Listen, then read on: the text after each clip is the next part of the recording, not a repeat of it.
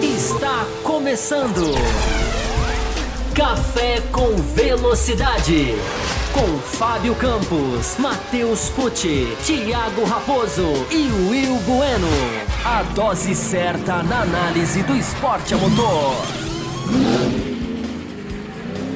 Para você que nos ouve no cafévelocidade.com.br ou para você que nos assiste no youtube.com barra Café com Velocidade, estamos começando mais uma edição, edição 771 do Café com Velocidade, o mais tradicional podcast brasileiro sobre automobilismo.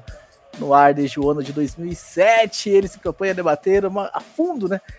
A categoria mais importante do esporte a motor mundial, a Fórmula 1 com a proposta que vai muito além da simples análise de resultados ou de performance.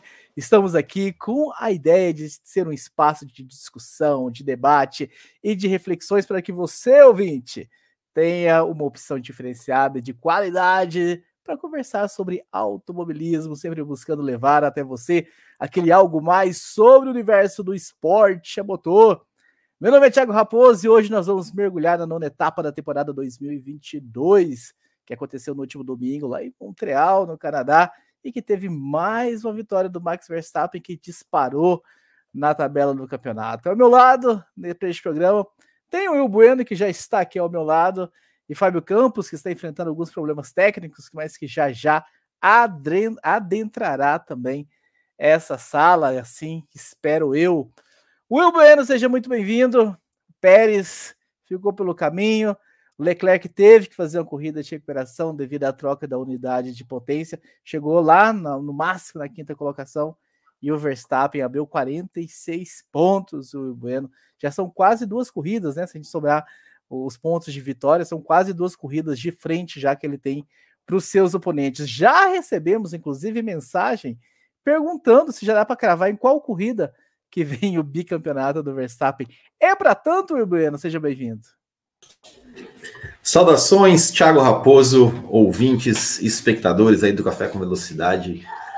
Olha, Raposo, é e não é. É pelo fato de que é, a Red Bull parece ser o carro aí realmente mais, mais acertado. Você é, falou, olha, tem duas corridas de folga, eu faço uma conta diferente. É, o Verstappen, na verdade, ele tem seis corridas de folga, porque se hoje ainda, né, é, é, é, o Pérez, mas tirando o Pérez, se a gente considerar o Leclerc como seu principal adversário, que, que, que para mim é o principal adversário, uh, são 46 pontos. É, a diferença entre um primeiro e um segundo lugar são sete pontos. Então o Verstappen pode ainda chegar por seis vezes atrás do Leclerc na segunda posição, com o Leclerc vencendo. Se o Leclerc emendar seis vitórias seguidas, o Verstappen chegando em segundo nas seis, nas seis etapas, Uh, o Verstappen ainda é líder. Claro, tem aquela questão de volta mais rápida, mas vamos, vamos deixar isso pro. Vamos supor que o Sainz faz a volta mais rápida em todas elas. Então, ele tem né, uma, uma, uma grande gordura. Porém, Thiago Raposo, a gente já viu, a gente já veio, já viu deste ano, né? Eu acho que você.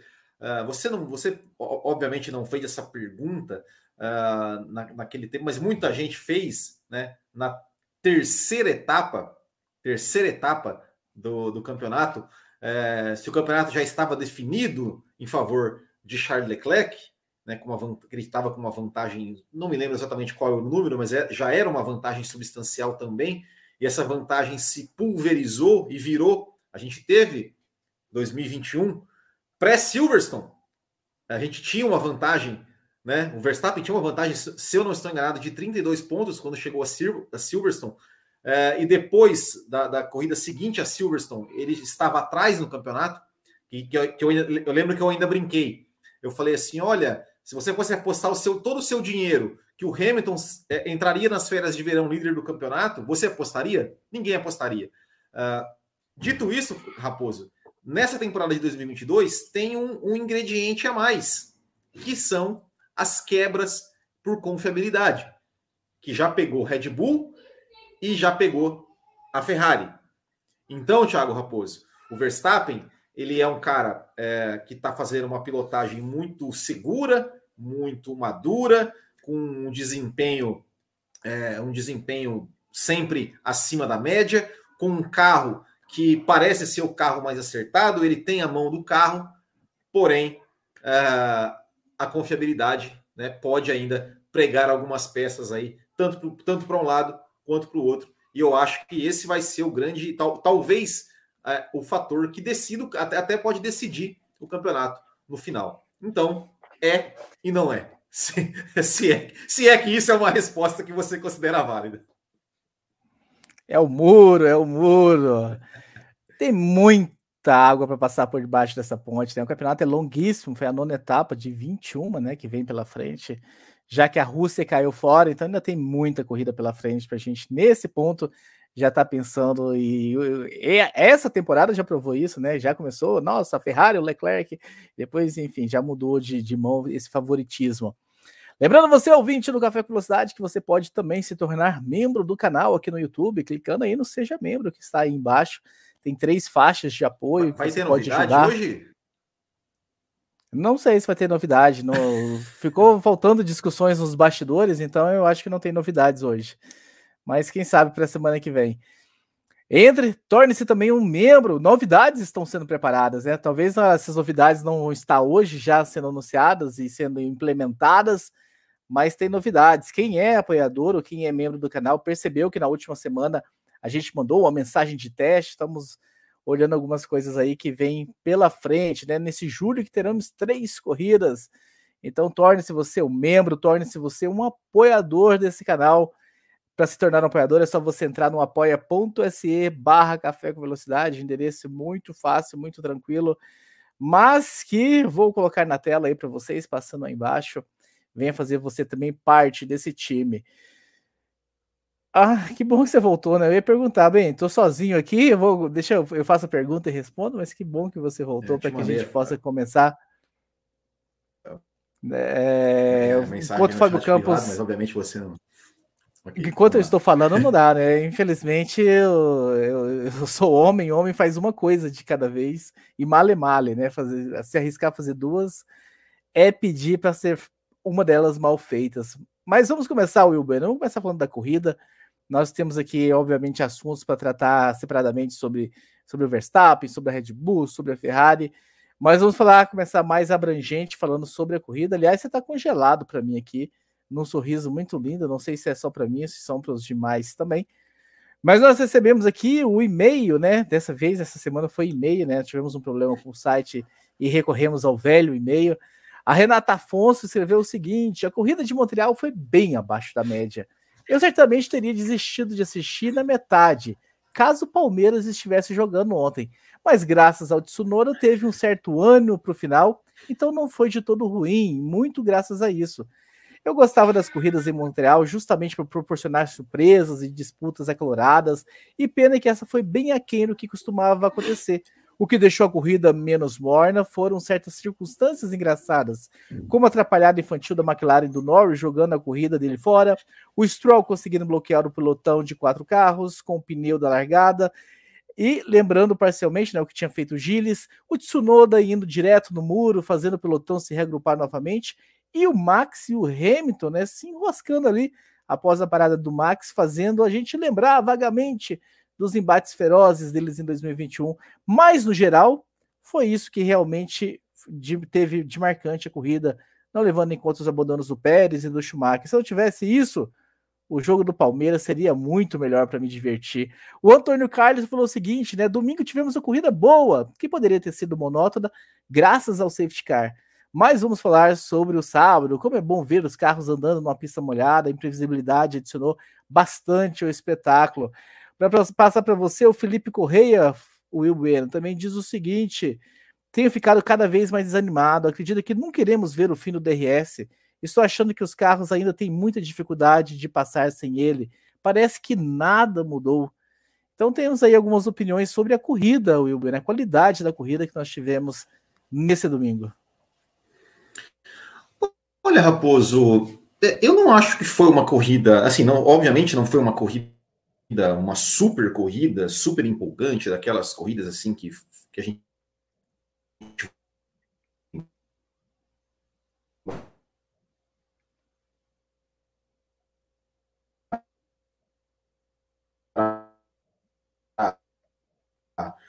por coisa, né? Que o pessoal fala até hoje. me ouvindo Tá me ouvindo? Tá bem travando. Tá bem travando. Eu Sim, tava na tá dúvida tá se difícil. era para mim. Tá difícil. Hoje, né? hoje é, o café é com velocidade. É. Vamos lá, vamos enfrentando os seus problemas. Vamos voltar então ao, ao começo. É, como, eu, como eu estava dizendo, eu não acho que foi uma, uma super corrida daquelas que a gente vai lembrar né, para a vida toda, que foi uma super corrida, mas eu também não acho que foi uma corrida ruim. Eu acho que a corrida se apresentou, apresentou algumas, algumas oportunidades, algumas, algumas possibilidades, né, inclusive em termos de vitória. Uh, a gente viu, né? A gente viu ali, a gente uh, chegou a ter, de certa forma, uma, aquela, aquela apreensão né, de saber, olha, será que o Sainz vai conseguir atacar? Será que o Sainz vai vai vai tentar alguma coisa?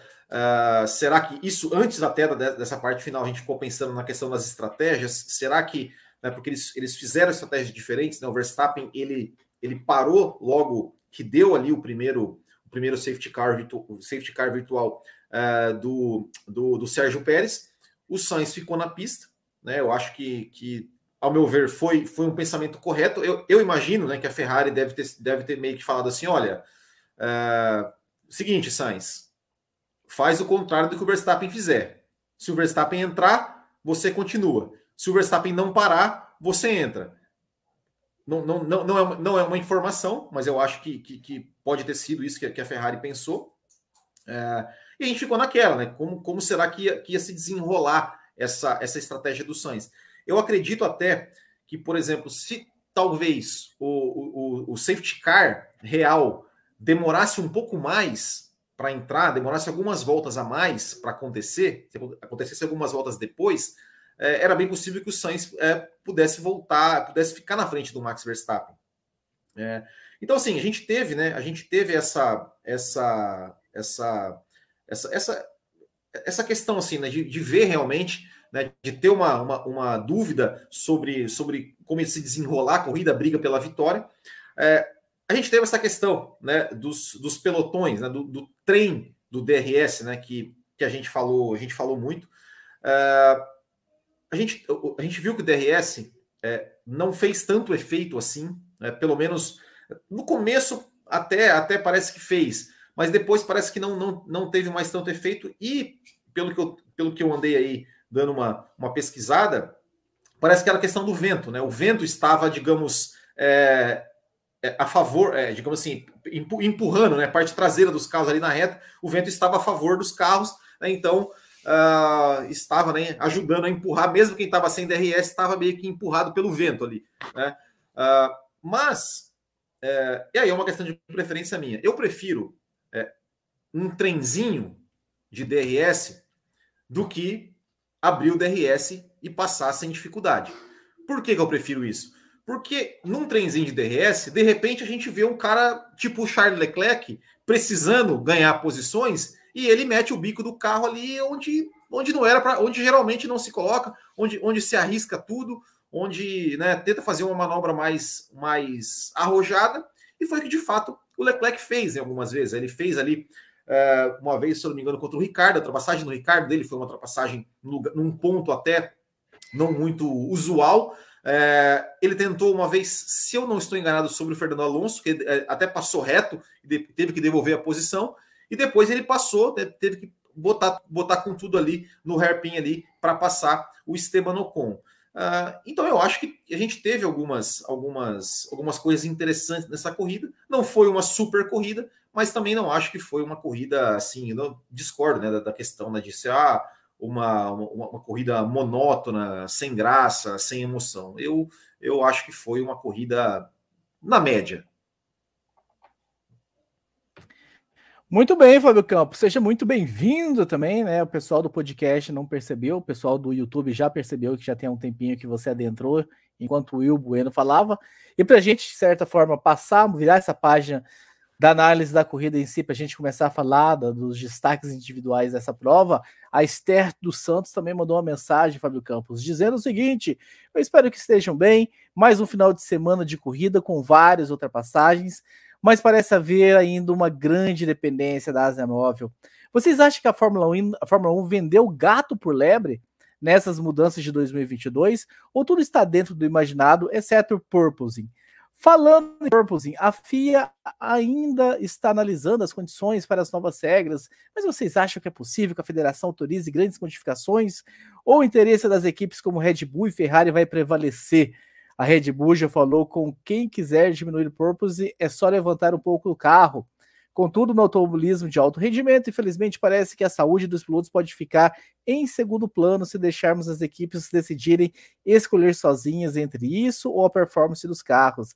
E referente à corrida de ontem no Canadá, a dificuldade do de passar o Verstappen no final da corrida foi devida principalmente a alguma diferença de performance da Red Bull em relação à Ferrari ou porque o Max realmente foi perfeito na defesa, ou os dois. Esther, nós vamos falar sobre essa briga do, do Sainz com o Verstappen mais à frente, mas sobre o Campos, eu quero que a gente só ouvir você falando sobre a corrida e começar a adentrar nesse assunto, né, da FIA, de olho aí no purposing, todo esse bafafá que a gente viu lá no Canadá, chefes de equipes discutindo. Quero até saber de você se existe a possibilidade de tudo isso vir a interferir na disputa desse, desse campeonato, dessa temporada, de ter uma alteração que pode causar aí uma mudança no que a gente está vindo, do que a gente viu até então nessas nove primeiras corridas. Seja muito bem-vindo. Olá para você, Raposo. Espero que esteja me ouvindo. O microfone foi a, foi a, a causa do atraso, mas você falou, né? Pessoal do, do, do, do podcast nem percebeu, né? Eu gostei do. Não, nem perceberam que você não apareceu. Mas brincadeiras à parte, espero que esteja sendo ouvido aqui em alto e bom som e cumprimentando aqui a galera que já está aqui no chat botando para quebrar e mandando aqui as suas mensagens. É... Bom, muita coisa para falar, né, Raposo? Eu acho que foi na hora que eu comecei a entrar aqui, vocês estavam falando da qualidade da corrida. Eu acho que foi uma corrida tensa. Eu gosto de corridas tensas, embora não tenha sido uma corrida magistral. É, obrigado aqui ao Bonito, que já deu um feedback aqui do microfone. É, eu acho que foram 16 voltas finais absolutamente é, tensas, bacanas, memoráveis, porque o que a gente viu ali foi uma prova de genialidade que eu acho que não pode passar despercebido. Daqui a pouquinho eu entro nesse assunto para você não dizer que eu já estou chegando e subvertendo a, a pauta do programa. É, eu acho que essa questão do do porpoising vai ainda vai se arrastar. As equipes estão fazendo o que sempre fazem, dando o dane-se para conforto, para regulamento, para competitividade, estão olhando para elas mesmas, todas, cada uma. É, basta ver que é, é, é, interessante, né? A gente falou aqui no café passado, né? A, a FIA tem que interferir, evidentemente que tem que interferir, mas não pode interferir de uma maneira, digamos, torta. É, tem que atacar quem está tendo um problema, não quem não está. E a FIA fez exatamente isso, pelo menos, perdão, sinalizou exatamente isso, né, que vai atacar quem tiver com um problema. É, a gente até sugeriu aqui, né, bandeira laran pre é, é, preta e laranja, né, que, que manda o carro para o box. E é mais ou menos isso que ela indica. Foi uma confusão, porque se indicou primeiro o passo de fazer uma métrica, depois o passo de tomar ação, reunião com as equipes, é, a questão do uso, como vai ser verificada a frequência, assim, uma enorme confusão que eu acho que a gente vai falar no final do programa. É, mas eu acho que o resumo da coisa é todo esse, né? O resumo da, o resumo da história é cada equipe está preocupada com o seu lado. Bastou a FIA entrar na história ou anunciar que ia tomar providências e os porpoises sumiram. Curioso, né? Deve ser coincidência. Ainda sobre o assunto, Will Bueno, para ouvir você também, né? O Alessandro Guerra falou, né? Na questão do porpoising. Há um boato de que a Red Bull está fazendo uso de amortecedores preenchidos com fluidos não newtonianos, o que estaria minimizando as quicadas. Seria esse o pulo do gato encontrado pelo New e o motivo por trás do protesto contra as medidas anunciadas pela FIA? O Sync Header também mandou para a gente sobre o assunto, né? A FIA concluiu que os assoalhos do projeto é perigoso e pode gerar acidentes graves. E sendo assim, soltaram uma diretriz de emergência por motivo de segurança, mandando todas as equipes e mudarem seus assoalhos para o outro conceito menos perigoso, né? Perguntando se é possível acontecer isso. O Daniel Pedrada também falando sobre o assunto, né? Esse desconforto entre Binotto e o Toto Wolff me causou estranheza. Realmente a necessidade deles estarem neste nível de conflito. O Drácula também, né? Quero saber direto do veto da Ferrari se aplica essa resolução da fita da FIA do Binotto parece esconder, ah, pelo menos o que eu li nos sites, né? Você quer saber se a Ferrari pode vetar alguma coisa nesse sentido? E para fechar, o Gustavo a Mucílio também mandou sobre o assunto, né? Vi a matéria da Juliane Serrazoli a respeito da briga entre o Toto Wolff, o Binotto e o Horner. Eu quero mais é que se matem. Mataram o esporte, agora estão se matando. Mas queria saber se a, a verdade por trás da notícia, o que realmente está em jogo nessa discussão.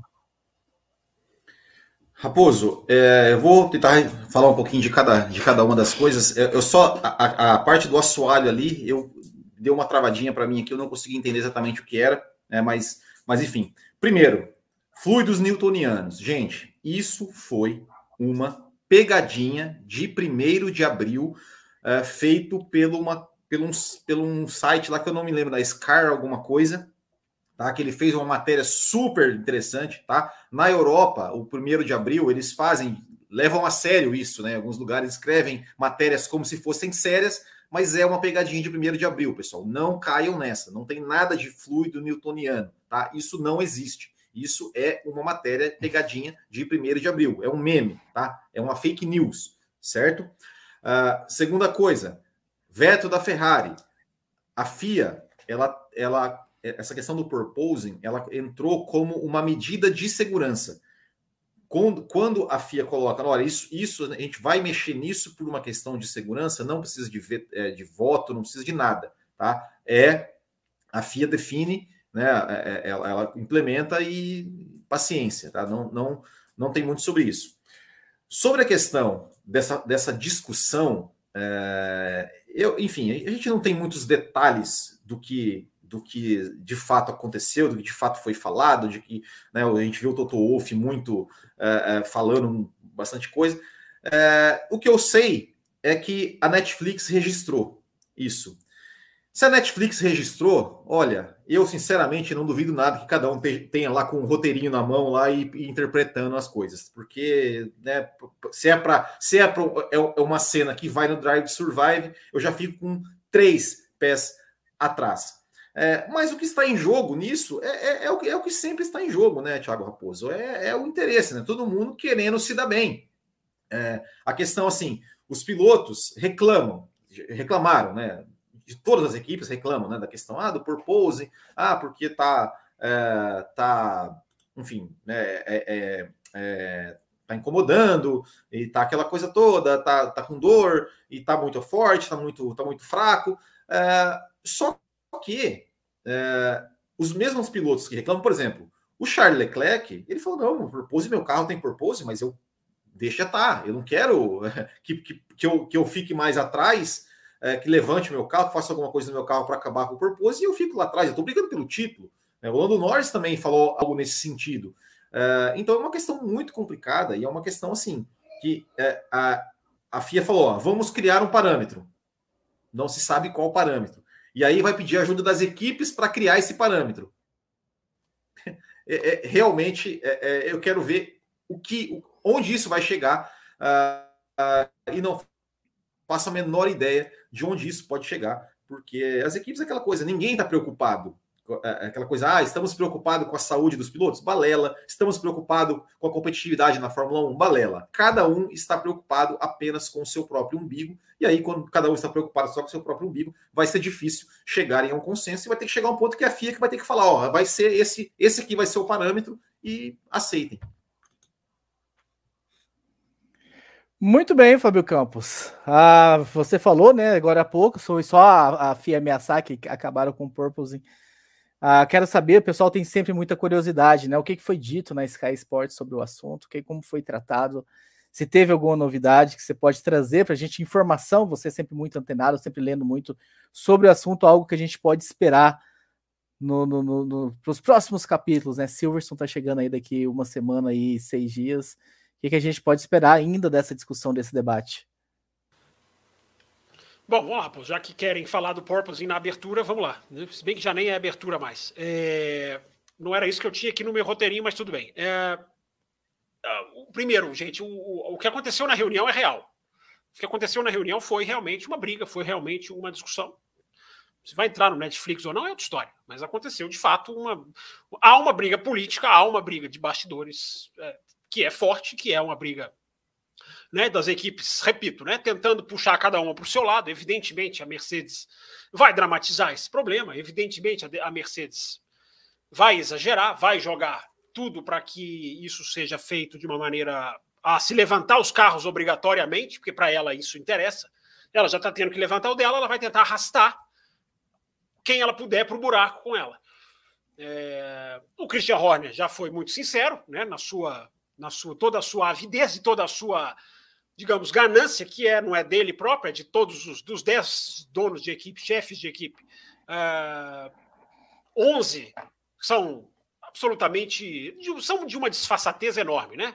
São de uma de uma de uma de um jogar para o público enorme, né? Aliás, impressionante como tem gente que compra, né? Aliás, eu não vou nem entrar muito nesse do jeito que compra, não, porque no, no programa passado nós fomos aqui invadidos pelo pensamento subalterno de alguns nos comentários do vídeo que não só são subalternos à postura das equipes, como querem impor que outros sejam. Né? Não, não, não, não, sabem, não, não, fazem a menor ideia do que, é discussão, do que, que é jornalismo. Enfim, uma turminha muito subalterna, mas vai além do subalterno. Né? Além de serem subalternos, querem impor a subalternice. Né? São, os impo são aqueles que impõem a subalternice. Inventei essa palavra. Mas é combina com eles, né? É, a palavra é feia para combinar com essa turminha mesmo. Mal, mal educados, inclusive, ignorantes. É, mas, enfim, Raposo, uh, esses caras convencem muita gente. A mim eles não convencem. Né? Podem convencer até uma parte da imprensa. Eles estão cada um puxando para o seu lado, eles estão cada um tentando atacar. Como eu estava dizendo aqui, o Christian Horner falou um, aquilo que eu chamo de sincericídio, né? porque é tão sincero que mostra o caráter desses caras. Né? E ele mesmo falou: olha, se fosse o meu, se o meu carro estivesse sofrendo, eu estaria falando para os meus pilotos: amplifiquem o drama, amplifiquem as reclamações, falem bastante no rádio, fala, saiam do carro assim, assado. É, eu repito, eu não quero questionar o Hamilton, porque eu acho que o Hamilton tem. Eu acho que o Hamilton tem um nível de, de, de, de, de digamos, de credibilidade que é, não é de, de tudo que ele faz tem que ser aceito, mas eu acho que o cara tem um nível para não, não precisar ficar exagerando. Né? E a gente teve avaliações médicas que comprovaram. A gente tem médicos dando depoimento né, na própria Sky Sports, que é o que você perguntou, Raposo. Nos dois programas de segunda-feira da Sky Sports, nós tivemos depoimentos de fisioterapeutas, de fisiologi fisiologistas, se eu não estou enganado, né, mostrando a lesão na espinha, como pode ser, como pode, pode ser causada daqui a muitos anos, como pode ter uma consequência. Então, é, é, alguma providência tem que ser tomada, vai ser tomada. A FIA já falou que vai entrar, já está entrando no assunto. Se está entrando de forma atabalhoada ou não, aí, meu amigo, é muito difícil de você. Aí vai, vai depender do ponto de vista de cada equipe. Né? Tem que entrar de alguma maneira. Eu não acho que esteja entrando de uma maneira tão errada assim. É, vai ser difícil. É como que você vai criar o parâmetro lá do OAM, né? É, Oscillation Aerodynamic Metric, algo assim, ou AOM, se eu estiver trocando, enfim. Como vai ser feita essa métrica aerodinâmica de oscilação? Existe sensor para isso, mas você vai colocar qual base? Um carro vai. O, a, a, a, o chacoalhar visual vai ser suficiente se um carro estiver chacoalhando mais do que o outro, mas o tal medidor do sensor não mostrar vai ser aceito, vai ser uma grande, vai ser uma grande, uma grande discussão. A Mercedes já não sofre mais de porpoising. A Mercedes curou o porpoising, por exemplo. Né? O que a Mercedes tem é uma oscilação da rigidez da suspensão. A, Mercedes, para curar o porpoising, ela deixou a suspensão tão rígida que o carro quica em qualquer bump, em qualquer tipo de, de, de, de oscilação que tiver na pista. É... O chamado bouncing, né? É o bouncing, a diferença do. Exatamente, a diferença do bouncing para o porpoise. O porpoise é o efeito aerodinâmico que suga o carro e faz o carro subir e descer na perda de downforce e no estolar do carro. O bounce é simplesmente quicar, é simplesmente tremer, é simplesmente é, bater, né? O, bounce é quase que a tradução literal é quase que bater mesmo, né? Bater e voltar. É, então, Raposo, tudo isso vai ter que ser, vai, tudo isso vai ser analisado. É, o Jenson Button observou na transmissão da Sky né, como a Mercedes era limpa nos trechos, é impressionante o nível, né? Eu jamais vou conseguir. Como que a Mercedes era limpa nos trechos de asfalto recapeado em Montreal.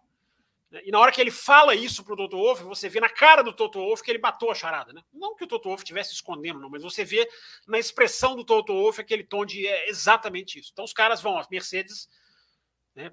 Eu vou dizer que daqui a pouco a gente vai falar, mas eu não faço mais a menor ideia da pauta. A gente for falar da Mercedes, a gente vai falar que a Mercedes tem uma enorme chance para Silverstone, porque Silverstone é um tapete e Silverstone é curva de alta, então a Mercedes pode estourar lá. Como não estourou no Canadá, muita gente acha que estourou, mas a Mercedes estava ali na diferença de sempre e foi beneficiada pelas circunstâncias das outras das outras equipes. Agora é um jogo de bastidores muito forte e tem que ter, tem, tem que haver uma intervenção porque tem que acabar com isso e tem que fazer com que os carros sejam mais, digamos, é, é, menos agressivos, menos danosos fisicamente, porque é um problema que não é que vai dar amanhã ou depois, embora possa gerar um acidente grave. É, é um problema que lá na frente pode repercutir na, na, na, na coluna dos pilotos. Muito bem, vamos aguardar Silverstone, vamos aguardar o Red Bull Ring, né? Que me parece visualmente que também é um tapete. Não me lembro de, de muitas ondulações na pista e circuito, esses circuitos europeus que vêm pela frente que costumam ter essa melhor qualidade. Vamos falar do vencedor então. Vamos começar a falar de Red Bull, vamos começar a falar de Max Verstappen, o Bueno. O Marcos Barbosa Zamparoli, o Zaparoli, né, que já que não tem um N ali antes do P, diz o seguinte: primeiramente, eu venho agradecer a todos pela dedicação em nos dar o melhor programa de velocidade do Brasil, sempre com a melhor e mais confiável informação, tanto às segundas quanto às quintas-feiras, né? Afinal, essa semana tem além da velocidade, Fábio Campos? É, deixa eu olhar que tem feriado aqui. É, não, é, não tem feriado. Não, não, peraí, já que você falou nisso, um absurdo, né? Tanta coisa acontecendo na Fórmula 1, FIA e lá, e a Fórmula 1 bombando e o cara descansando no feriado, não fazendo vídeo. Eu lá fiz vídeo quinta, sexta e o cara veja descansando. Bem. É um absurdo, é um absurdo. Veja é um bem, absurdo. veja bem, veja bem. Na quinta-feira, a, a, repercussão estava começando ainda. Os bastidores estouraram. A nota da, da FIA veio na quinta-feira. O Canadá tem um horário anterior ao do Brasil, não é a Europa, aqui de tarde lá e de manhã aqui. Então, uh, eu já falei, deixa o velho descansar, mas já está aqui confirmado que nessa quinta-feira já colocaram aqui na tela. Nessa quinta-feira tem, além da velocidade, para a gente bater o papo é, aquele papo direto aqui com os nossos ouvintes, que não fizeram nenhum superchat, eu acho que o âncora nem pediu. Eu não estou vendo nenhum superchat aqui. Tô, eu tô pedi, pedi no começo, pedi no começo, mas eu também não, não, estou vendo. Estão se rebelando contra você, nenhum tipo de superchat, aí não tem programa quinta, não. Aí eu vou, eu vou voltar a mensagem para a tela aqui, dizendo que, que enfim, que não tem, não tem programa não. E parabéns, quem, quem de vocês bloqueou aqui o tal do Eduardo, que é o representante, um dos grandes representantes aqui da turma do sempre foi assim, da turma que não entende crítica, que não entende nada, que não sei o que está fazendo aqui. É, e foi bloqueado na semana passada porque não sabe argumentar. Tentou dar uma engraçadinha aqui agora, mas já foi devidamente enxotado por algum de vocês aí que eu parabenizo. E retornando ao e-mail do Zaparoli, Will Benner diz o seguinte: pergunta, voltamos ao tempo de perguntar em qual corrida o Verstappen vai ser campeão? Foi a pergunta que eu abri bom, te perguntando. Esse, bom, isso, isso já, já, já esbarrei um, né, um pouco disso no começo, né? Eu acho que esse ano vamos, vamos ter aí. É, como eu falei, é, é e não é, né? É, pode ser como não pode ser por conta do, da, da, da questão da confiabilidade né, e tudo mais, mas que, que, a vantagem do Verstappen é confortável, que o Verstappen realmente está ali bem casado com, com o carro e pilotando muito. É, tem a questão, né? Acho que o Fábio Campos até falou sobre isso, então eu vou deixar ele falar né, de como de como o Max Verstappen trabalhou é, a sua defesa ali com, com o Carlos Sainz. É, acho isso interessante. Mas é, teve, teve é, é, eu estava dando uma olhadinha aqui no chat, alguém falou sobre a estratégia do Verstappen, se, não, se, se ele não parou muito cedo. ele aproveitou né, o primeiro safety car, safety car virtual para parar Uh, eu não acho que foi uma parada muito cedo, porque eu acho que sim, já estava já tava claro né, que ia ser uma, uma corrida para duas paradas. Né? Então, independente, então ele quis aproveitar né, o, o, safety car, Red Bull quis aproveitar o safety car virtual para fazer uma parada que ele perdeu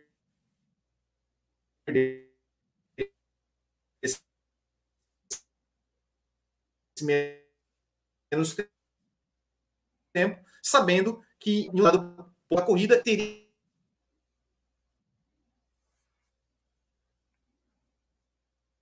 É, eu acho que o Will tá bem ruim hoje, é, Sumiu, sumiu o Will para mim aqui, pois é, sumiu aqui, a gente vai esperar ele voltar aqui, a gente tá vendo ele aqui fora do ar aqui. É, na verdade, o que eu complemento do que ele está falando é que o Verstappen estava tendo graining. O Verstappen já estava reclamando do graining no pneu amarelo, que não era um pneu que estava funcionando nessa pista, nesse grande prêmio. Então o Verstappen já estava reclamando dele bem, bem antes de, de, dar o safety car, nas primeiras voltas ali, de dar o primeiro safety car virtual, que foi na volta 8, né? Curiosamente, do próprio Sérgio Pérez. Então, é, eu não sei se estava tão certo assim que seriam duas paradas, teve muita gente que tentou uma. É, o Leclerc, o Alonso ia tentar, né, tudo que aconteceu com o Alonso, a gente vai falar também, eu acho, do Alonso.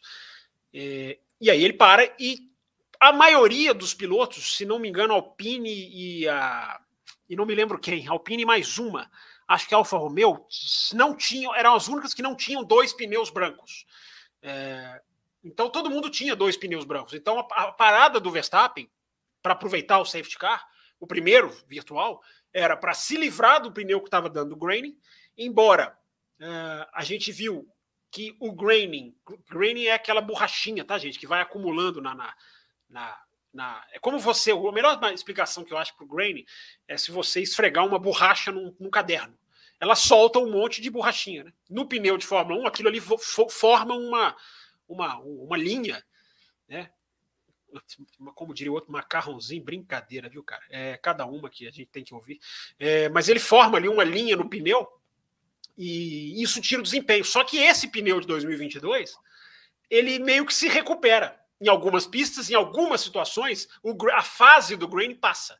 Mas ali o cara tinha que tomar uma decisão. Né? Então, teve um, um safety car virtual, como o Will falou, havia abertura para duas paradas. Por quê? Isso é muito importante ressaltar. Né? A chuva do sábado tirou a borracha da pista que foi depositada na sexta. Todo final de semana é construído como uma evolução, né? Os caras andam na sexta, principalmente quando não tem Fórmula 2 nem Fórmula 3. Os caras andam na sexta, no sábado já é um emborrachamento muito maior, no domingo, então, melhor ainda. É, nesse caso, é, Raposo, é, a chuva lavou essa, o emborrachamento da sexta-feira. Então a pista estava muito desgastante no, no, domingo. A pista voltou para o movimento. Ó, dois superchats aqui, legal. Ó, pessoal respondendo. É, já já o Raposo coloca aqui na tela.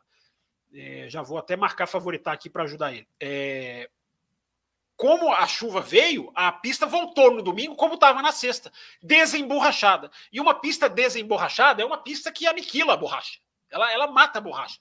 Teve piloto na sexta-feira que deu quatro voltas com o pneu vermelho e já e já o pneu vermelho já arriou. Tanto que se você vê a, a, a descrição da prova, as trocas, ninguém usou pneu vermelho. Dessa vez ninguém, nenhum, nem quem parou lá mais tarde, não existiu pneu vermelho. Por quê? Porque a condição da pista estava destruindo o pneu. Então, só para a gente começar a passar, né, Raposa, que o mapinha da prova, não sei o que você quer que eu fale primeiro, porque eu esqueci o que você perguntou para o Will. Max Verstappen. Max Verstappen, ótimo. Então é, é, é, é o melhor tema para gente, a gente começar. No momento em que os superchats começam aqui a, a engrandecer o nosso programa. E lembrando para quem está chegando agora que o superchat tem prioridade na, na, nossa, na, nossa, na nossa edição. É, eu acho que a gente viu, eu acho, Raposo, assim, sobre o Verstappen, eu comentei um pouco no Twitter, é, coloquei um Twitter hoje durante a tarde.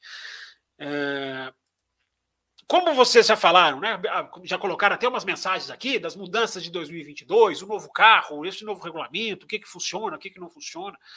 A gente teve, né, Raposo, uma mudança de regulamento muito forte, a gente teve uma mudança, um, a gente teve um certo embaralhamento das cartas, né, porque a gente viu Ferrari chegando, Mercedes saindo, Alfa Romeo mudando de, mudando de esquema, a Haas deu a impressão de que ia mudar, mas já é a penúltima colocada, impressionante a ineficiência da Haas. É, é ela é diametralmente oposta à eficiência da Mercedes. É... Então, uh, a gente teve muita mudança, a gente teve muita novidade, a gente está lidando com tipos é, de, de, de, de, situações, algumas parecidas, infelizmente, algumas novas, mas a gente está vivendo uma novidade. E é perigoso, Raposo, a gente nessa novidade, eu acho que é perigoso a gente. É, eu não vou nem dizer se acostumar com certas com certas coisas, mas é perigoso a gente dar como normal, dar como continuidade. A genialidade é uma delas. E o destaque de um piloto genial, que é esse cara chamado Max Verstappen. Eu acho que o que esse cara fez nesse final de semana é, é algo absolutamente é, é, é, é irrepreensível, quase. O final de semana do Verstappen é para ser capa de matéria, é para ser título de podcast, é para ser pauta de matéria, de, de jornal, de, de blog, de, de, vídeo, de corte, de, de, de recorte de programa, né? porque o Raposo gosta.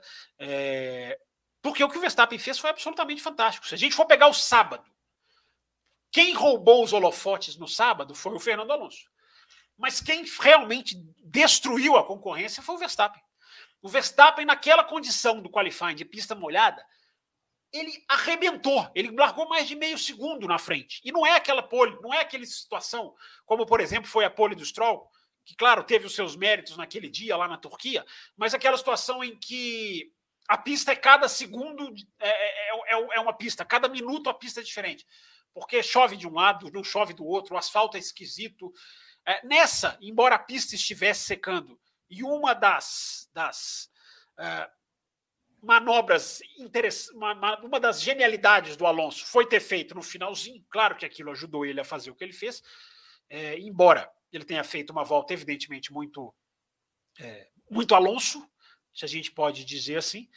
É, mas naquela situação em que a pista ia evoluindo, mas não era aquela evolução de cada volta, é um segundo de diferença da outra, o Verstappen botou 0,6, se eu não estou enganado, no segundo colocado, que foi o Alonso, enfim, botou um segundo e meio no Hamilton, que foi quarto colocado.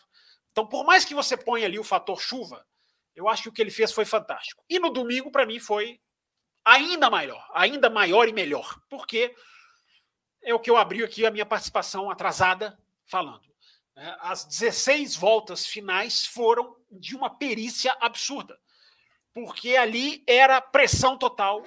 Era um cara que, por mais que não tivesse ah, a velocidade final ou a velocidade de arranque. Isso me intrigou muito nessa corrida, né? Como que o arranque na saída de curva, a Ferrari não estava superior, foi superior o ano inteiro, embora essa seja uma característica clara do carro. É... E o Verstappen com aquele cara ali pressionando, você via como o Sainz chegava no final da reta, né? Que aliás foi, né? O DRS ajudou essa briga a existir. Essa briga só existiu por causa do DRS, isso é fato. É... Mas se o Verstappen comete um erro ali, Raposo, se ali era um negócio de um errinho, uma fritada de pneu no hairpin, lá na curva 10. Um contorno... eu, tô, eu tô numa dúvida, eu tô numa dúvida. Quando você fala que o DRS ajudou essa briga acontecer, você quer dizer que a eficiência do DRS para manter o Sainz próximo do Verstappen ou a ineficiência de não permitir que o Sainz passasse o, o Verstappen logo de cara e fosse embora? Eu acho que os dois são uma coisa só. Né? Os, dois estão certos, porque o Verstappen, o, Leclerc, para o, desculpa, o Sainz, ele só se mantém próximo do Verstappen porque a asa puxava ele para ficar ali. Né? É, então, o DRS foi fundamental, porque o Verstappen ele conseguia escapar do, do, do, do Sainz minimamente na parte, digamos assim, interna do circuito, ali também na precisão daquelas curvas lá, curva 4, 5, 6, aquela parte lá de trás. E na hora que eles chegavam aqui para a reta, que é essa parte crucial, né? 8 e 9, que é a, curvas 8 e 9, que é a última a penúltima chicane, ali onde parou o Pérez, onde parou o Schumacher. Uh, o Verstappen fazia ali milimetricamente. O hairpin era decisivo, é o que eu estava dizendo aqui agora, na hora que você, você, você colocou essa questão. Uh, o hairpin era decisivo, porque bastava uma fritadinha ali. Bastava um alargamento, eu acho até, daquele hairpin. Bastava principalmente uma acelerada mais forte, aquela que o carro dá aquela leve patinada, que perde aquele dedinho de tração. E o Sainz, a Asa, a Ferrari, enfim, passariam. O Verstappen teve que fazer, eu acho que isso ficou muito claro e a gente não pode deixar isso ser dado como trivial. O Verstappen teve que fazer 16 voltas com uma precisão absurda, absurda, e ele fez. Porque o Verstappen é já mostrou, a gente já viu isso, o Verstappen é inquebrável. Nada quebra esse cara. Ele é imbatível, como está propondo a capa do programa? Não, ninguém é imbatível. Uh, mas ele é inquebrável. Quando eu digo inquebrável, é no sentido do cara uh, desmoronar sob pressão.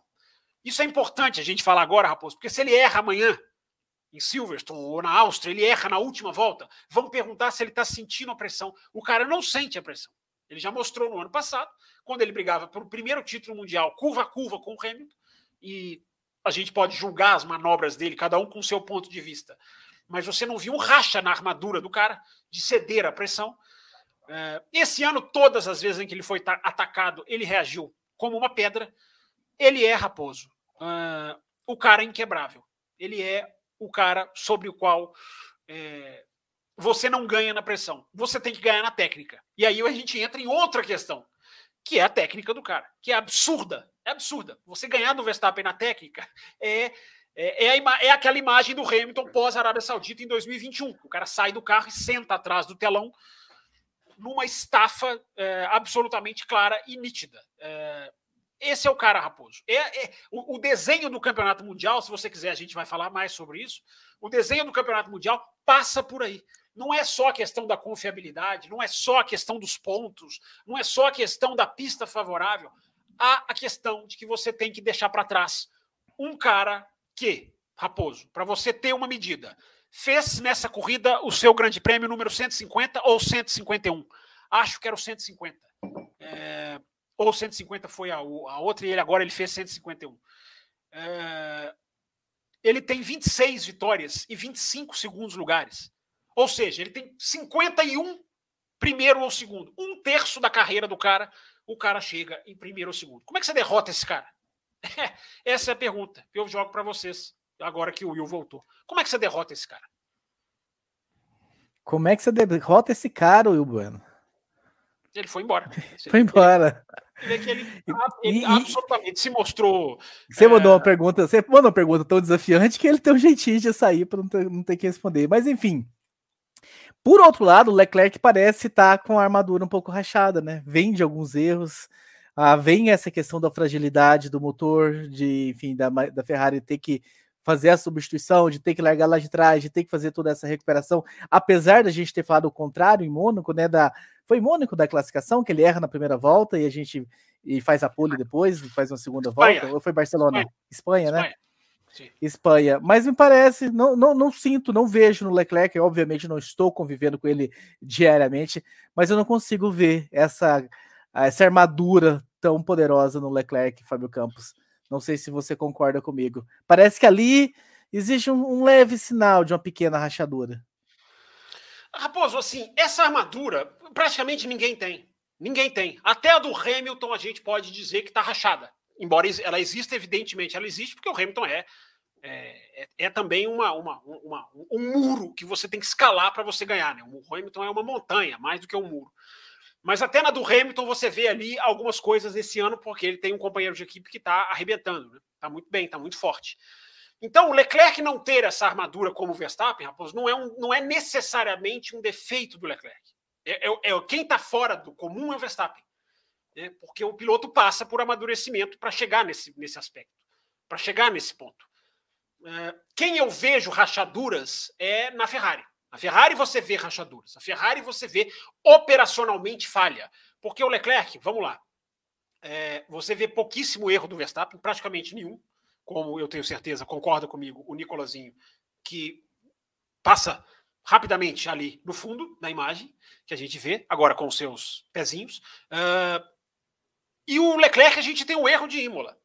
Né? O erro que a gente tem do Leclerc é o de Imola daquele ali, daquela tentativa. Mas se você tirar esse erro de Imola, Raposo, o nível do Leclerc é, é, é, é muito alto, é muito alto. O Leclerc tem quatro poles seguidas. O Leclerc tem seis poles em nove corridas, seis poles em oito. Eu vou tirar o Canadá, porque o Canadá ele não brigou pela pole. Ele não foi até onde ele poderia ir no qualifying. Ele para ali no meio, porque o objetivo dele era apenas largar na frente do Tsunoda. Né? Na regra nova, quando a regra atualizada, quando dois, três, quatro pilotos têm troca de motor que o joga para o fundo do pelotão, não é de perda de 10 posições, é a que joga de, diretamente para o fundo, porque troca mais de uma, é, mais de uma peça.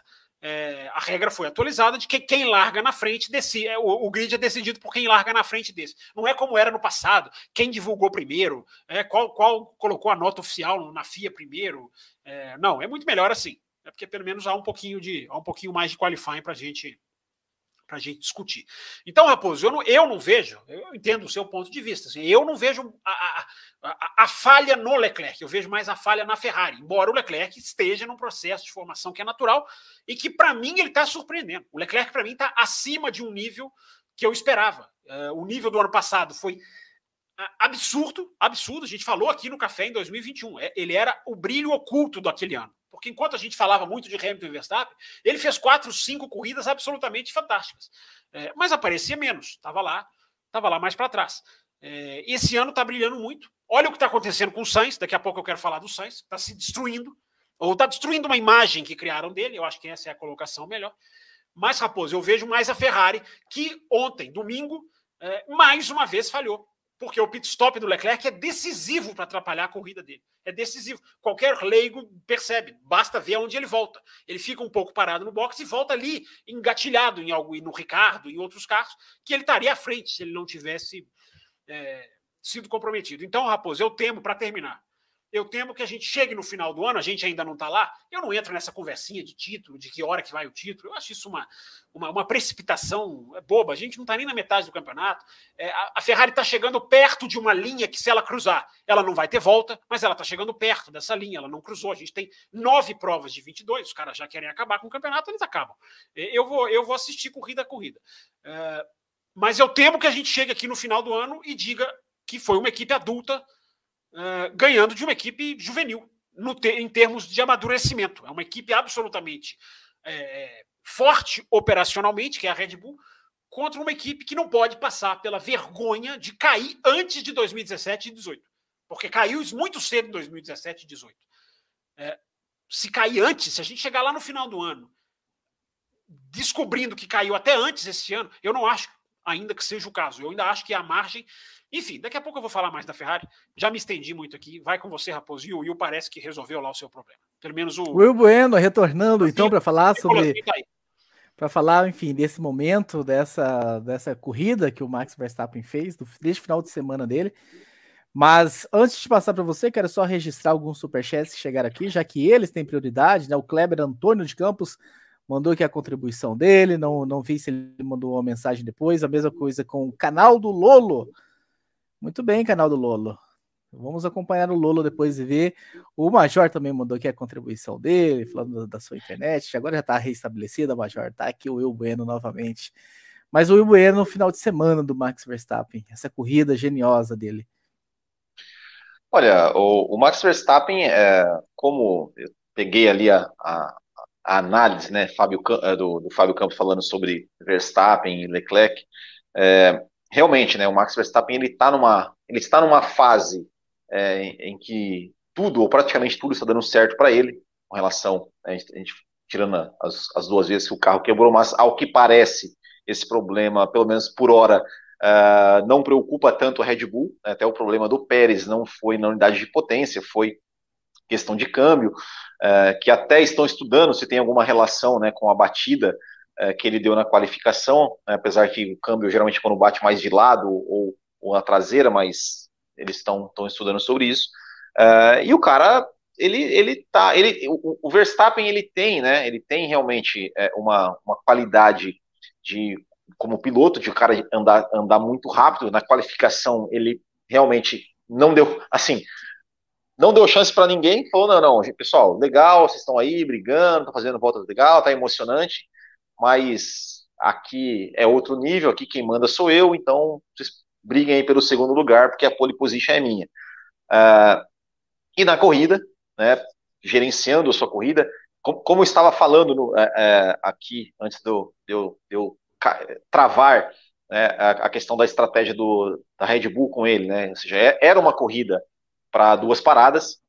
Então, ele, sabia que ele ia ter que fazer mais uma parada, né? A Red Bull sabia que ia ter que fazer mais uma parada, então parou ali no primeiro safety car virtual, perdeu perder o, menor, o, menor tempo possível é, de parada, para não tentar, tentar, não voltar na, ali na, no meio do pelotão, voltou é, ali, né, acho que perdeu acho que só por, as posições para o Sainz e, e, se não me engano, para o Hamilton. É, o Hamilton foi na segunda parada, né? É, então, eu acho que eu acho que realmente para bater o Max Verstappen, né, porque o Max Verstappen é um cara que ele não erra, é um cara que parece. Eu não convivo com o Max Verstappen, não conheço ele, não sei da personalidade dele, mas a impressão que dá é que aquela pressão de cara, você tem que, você é o cara que todo mundo fala que você vai ser campeão do mundo, você tem que ser campeão do mundo. Isso não, não tem mais. Ele já é campeão do mundo. Ele já é, é um cara que está carregando o número um no seu carro. É, então para, parece que ele está que ele tá pilotando um pouco mais mais leve é, e é um cara né, que já passou por essa provação, ou seja, ele ganhar um campeonato do jeito que ele ganhou, brigando corrida a corrida com um cara, com simplesmente o maior piloto da história da Fórmula 1, é, e ele não, não se intimidou, é, não, enfim, brigou da, daquele jeito que a gente viu. É, e com relação ao Charles Leclerc, é, eu acho que o Charles Leclerc também, concordo com o Fábio Campos na questão assim, o Charles Leclerc está fazendo, é, é, não, não, parece, a, a, o, o que dá, transparece, é que ele também não está sentindo essa pressão, essa pressão de sim, do tipo, olha, é, agora você tem que ter, né, você é o cara que tem um carro a ponto de brigar pelo título. Concordo. Que, né? Basta, que... basta lembrar, né, Will, que ele quebrou na liderança no Azerbaijão exato. E, na, e na Espanha, né? Exato, exato. Assim, ele, ele quando teve, quando teve ali, é, quando não teve as quebras, ele encarou o Max Verstappen de igual para igual, né, venceu é, é, outra, outro duelo, ele perdeu, depois ele foi lá e venceu de novo. Uh, então eu acho que o Leclerc está nesse processo de amadurecimento que o Max Verstappen passou o ano passado. Acho que, acho que o 2022 é, vai ser para o Leclerc o que o 2021 foi para o Max Verstappen em termos de amadurecimento como piloto, em termos de criar, né, até o termo que vocês usaram, essa armadura de, de, de, de, de sabe, de, de subir de nível, do tipo, cara, agora eu não sou mais uma promessa, agora eu sou um piloto de alto nível, eu sou um piloto top, independente de ser campeão ou não, é porque eu acho que o Leclerc, se não for esse ano, vai, tem tudo para ser campeão do mundo é, ao longo da sua carreira, é, eu acho que a gente está muito bem servido de talento e de qualidade e de cabeça para uma disputa de campeonato. Basta ver agora, o que não resta ver é a questão né, que, eu peguei o Fábio Campos falando no comentário. Como a Ferrari vai reagir, como a Ferrari, se a Ferrari vai, vai dar condições né, de, de, de, de, de que o Leclerc dispute o campeonato lá até o final do ano. Porque se a gente pegar aqui o retrospecto da Ferrari, claro, desconsiderando que eram outras equipes, eram outras pessoas, era outra gestão, mas a gente lembra né, dos erros da Ferrari, até hoje se fala dos erros da Ferrari lá em 2008, quando o Felipe Massa foi campeão, dos erros de estratégia tantas e tantas vezes que aconteceram em 2017, 2018, com o Sebastião Vettel, que custaram ele algumas corridas. Claro que, é, né, como né, o, o, o, campeonato, a Ferrari, a Ferrari deixou de brigar muito, muito, muito antes no campeonato, 2017 2018, mas quando ainda existia uma, uma, uma, certa briga, a gente teve alguns erros de estratégia, é, de pit stop e tudo mais, é, que custaram alguns, alguns, de, alguns pontos importantes para a Ferrari, e a gente está vendo esse ano de novo, né? Um, é um detalhe, é, é, é uma, é, são dois segundos, um segundo a mais num pit stop, a diferença que faz né, numa corrida. É, o, o, o Leclerc voltou ali atrás né, de um trenzinho que estava o Lance Stroll, com um pneu de 40 voltas. É, Ricardo, é, acho que se não me engano, não, Tsunoda tinha, acho que o Tsunoda não tinha saído ainda, acho que o Tsunoda ali, sim, ele ficou, ele perdeu tempo ali, que ele poderia, quem sabe por que não, chegar. Né, se, se, ele tivesse voltado na frente desses caras, de repente ele poderia buscar ali o George Russell, poderia buscar até, até o Lewis Hamilton, dependendo da circunstância da corrida, e isso são pontos importantes e num, né, a gente viu, a gente veio de um campeonato aí que, os, que, que tivemos os dois postulantes ao título chegando empatados na decisão. É, então, esses pequenos detalhes realmente fazem diferença lá na frente numa disputa de campeonato. E nesse ponto, parece que a Ferrari, né, até essa semana veio uma Binotto com uma conversinha, não, nossa, o nosso objetivo não era é, brigar pelo campeonato, era melhorar nossa performance. É, esse discurso, para mim, é discurso de equipe pequena não é discurso da equipe que tem né, mais, mais títulos, mais vitórias, mais tudo na história da Fórmula 1. Então, se a Ferrari realmente precisa ligar o sinal de alerta, porque ah, ainda tem muita corrida, mas daqui, daqui duas corridas já, já, já estaremos na metade do campeonato. Então, tem que ligar o alerta, né? Porque buscar o Max Verstappen realmente não é uma tarefa fácil. Muito bem. Seguindo aqui com mais uma mensagem que nós recebemos, ou e-mail, né? Essa semana foi e-mail, como eu falei. Mas registrando mais um superchat aqui do Rafael PC, sempre acompanho no Spotify, no Spotify. Primeira vez vendo ao vivo, vocês fazem um excelente trabalho. Rafael, já deu as cinco estrelas lá no Spotify? Dá aquelas cinco estrelas no Spotify que ajuda bastante. Legal, Rafael, Aliás, legal, não, mas legal, legal o ouvinte do Spotify aparecendo aqui no YouTube, né? Deixando não só pelo superchat aqui, que é muito legal, mas É, enfim, elogiando o trabalho da gente. Obrigado, Rafael. Fica ligado, independente no Spotify, no Deezer, em qualquer caminho, no YouTube. Fica ligado aí que é essas mensagens de vocês que ajudam a gente aqui a se manter na luta aqui.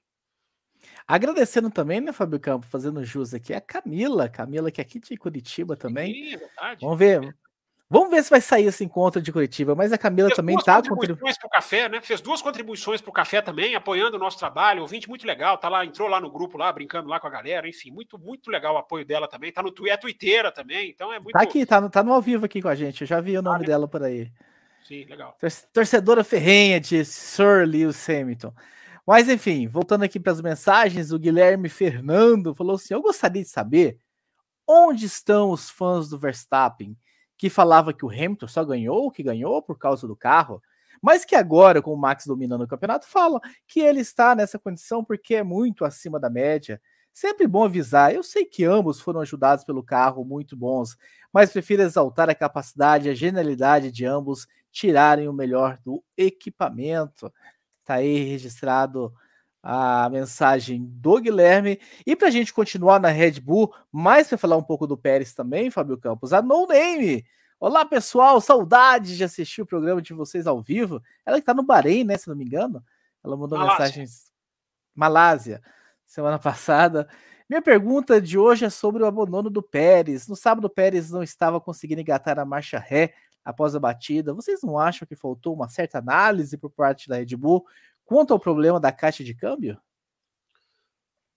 Não, não, não é exatamente isso, não. Se você analisar a, a situação do Pérez no sábado, ele consegue engatar a ré, a ré engata, só que o carro está preso na barreira de pneu. Tanto que para arrancar, vocês viram como os funcionários, quando eles arrancaram, os marshals, né? Eles arrancam e a asa despedaça. Então não foi a questão do Pérez, não foi a batida no sábado. Não há, ali não tem problema nenhum de câmbio, o cara bateu de frente. É, gerar um problema de câmbio ali, ser, acho que seria a primeira vez na história. Quando o cara bate de lado, é muito perigoso por causa da, da, da ressonância, né? Do, do, do, do, digamos assim, do impacto da ondulação lateral, e quando bate de trás, o câmbio está logo ali. Aí também é muito, é muito mais sério. Agora, aquilo ali não, ele bate, ele tenta sair, o carro está preso.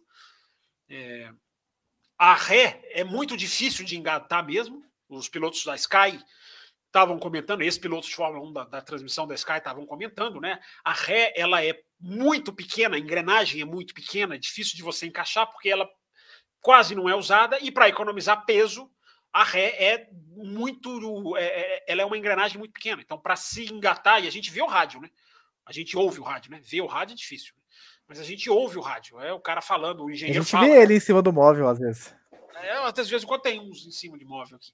É, mas a gente ouve o engenheiro falando, né? Olha, ponha neutro, segura a embreagem, faça não sei o que, faça. Tem, existe todo um passo a passo que né, não precisava ter. O piloto tinha para mim, podia saber disso, né? Mas entra naquela outra discussão. Mas o fato é que é, ele engrena ré, mas não, não, não, o carro não consegue sair de debaixo da, de debaixo da barreira. É, e o problema no domingo não, não sei se foi exatamente de câmbio, não. Vou até puxar aqui, porque eu já tinha puxado aqui é, as relações dos problemas do domingo. É, o Elbiano trouxe informação, né? Não, foi não, foi, foi, foi o que o que o, o, o próprio Sérgio Pérez falou, né? Que, que ele ficou preso numa marcha, teve problema de câmbio.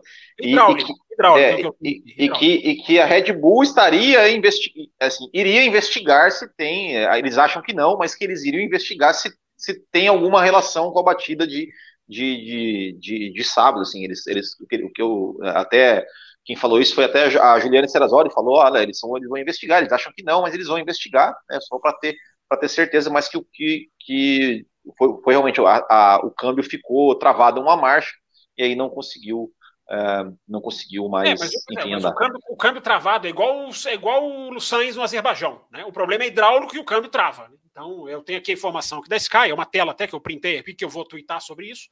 É, é, tá de problema hidráulico. Enfim, vamos, vamos verificar. Agora, sobre o Pérez, é, é, Raposo, para a gente matar a questão, né? É, a gente sempre falou aqui, e, a, e, a, e aquela turminha, né, que não, não, sabe debater, muitos não conseguiram entender. É, defender a, a, disputa aberta, responsável É engraçado porque nós somos chamados de nós somos chamados de anárquicos aqui na semana passada, porque a gente diz, porque a gente defende que um piloto vai ultrapassar o outro. É como, aí nós somos chamados de anárquicos, assim, como se a gente quisesse Fala, a, Will total, a bagunça total, como se a gente quisesse assim a irresponsabilidade. Assim, é, é, é impressionante a falta de capacidade de umas pessoas de conseguirem compreender o que a gente está falando. Eu não vou nem falar das opções pessoais, de gostar, de não gostar, de preferir, de defender, de atacar, de ser mal educado. É, é, é, é impressionante como algumas pessoas não têm a capacidade de compreender o que a gente fala. Não tem a capacidade. É assustador, mas acontece. Felizmente, 99,9% tem. É, e é para esses que a gente faz o programa. Agora, é, quando a gente defende que a disputa tem que ser aberta, não significa dizer que o Pérez vai ganhar do Verstappen. A gente já falou aqui desde o Grande Prêmio de Mônaco, desde antes do Grande Prêmio de Barcelona até. Esbarramos nisso. Uh, gente, a natureza vai marcar o Pérez. A natureza vai marcar o Pérez. Por quê? Literalmente nesse final de semana, né? Que ele voltou ali no meio do mato, né? no meio do mato, é verdade, é verdade. Eu nem tinha, pens... eu nem tinha pensado nisso. Aliás, o pessoal da Sky estava dizendo que ali o Martin Brando, ele sempre dá, ele sempre na sexta-feira ele, ele se posiciona, né? Em curvas diferentes, e uma, uma, uma, o Martin Brando estava dizendo que ali tem muita aranha. É... E o Mark Hughes estava na cabine e disse que tem até cobra. Né? E o David Croft até falou: então eu nunca mais, eu nunca mais não, eu nunca irei numa, numa, numa aventura dessas, porque cobra, segundo ele.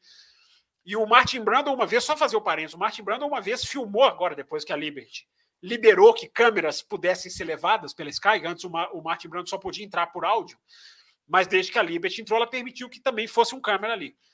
E eu me lembro que o Martin Brandon mostrou em Suzuka. Em Suzuka tem muita aranha. Inclusive já teve fotógrafo que foi picado. E o Martin Brandon mostrou uma aranha pendurada ali.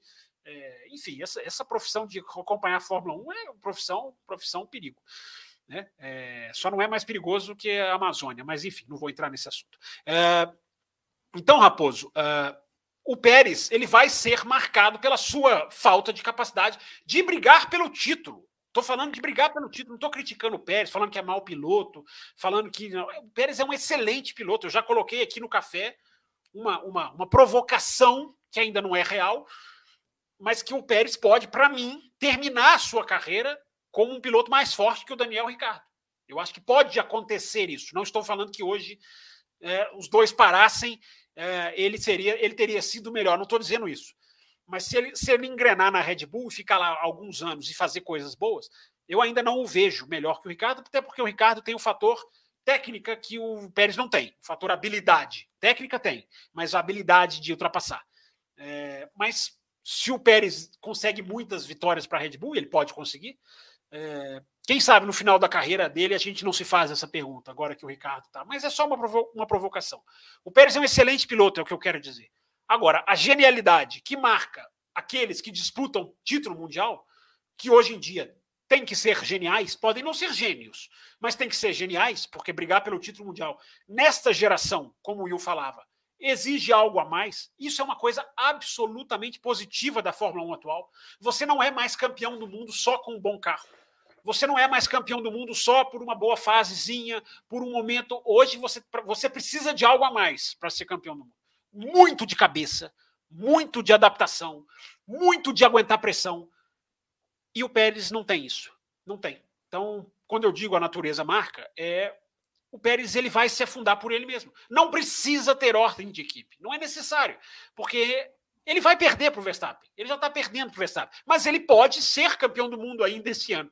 Embora eu não acho, repito, não acho, não aposto um centavo. Mas a gente já viu pilotos é, empurrarem até lá. Ainda acho que hoje precisa de algo a mais. E que ele não tem. Mas eu também achava que o Rosberg, já falei isso 500 vezes aqui, eu também achava que o Rosberg não tinha. E alguma coisa ele teve. Se não ter sido o melhor piloto daquele ano, que eu acho que não foi, mas alguma coisa ele teve, mérito ele teve, Raposo. Então, não. o Pérez, mais uma vez, mostra que não consegue fazer aqui. O Pérez tem essa questão muito botas, muito barrichello, que ele vai muito bem no final de semana, mas ele não consegue fazer dois finais de semana bons seguidos, ou três. Ele não consegue ganhar duas corridas seguidas. Então ele perde essa. Ele, ele, ele perde os campeonatos, na minha opinião, é, por isso, Raposo. É, terminei, Raposo. Raposo eu, eu, vou, eu não, eu, eu, eu, vou, eu vou, eu vou falar aqui é, o seguinte. O Will tinha levantado é, a mão. É, eu levantei a mão para pegar esse gancho, para pegar esse gancho do seguinte. É, eu vi nas redes sociais no Twitter, né? É, enfim, é, pessoal reclamando. Nossa, que corrida monótona, que corrida chata. Deixa que coincidência. Deixa as pessoas serem críticas, é bom. Não, não, não, mas calma, calma, calma, Fábio Campos. Calma, deixa, deixa, deixa, deixa, E aí, essas mesmas. E muitos deles eram as mesmas pessoas que estavam dizendo: não, tem que pensar na equipe, não, ordem, não sei o quê. E aí, neste GP do Canadá, nós perdemos de ver.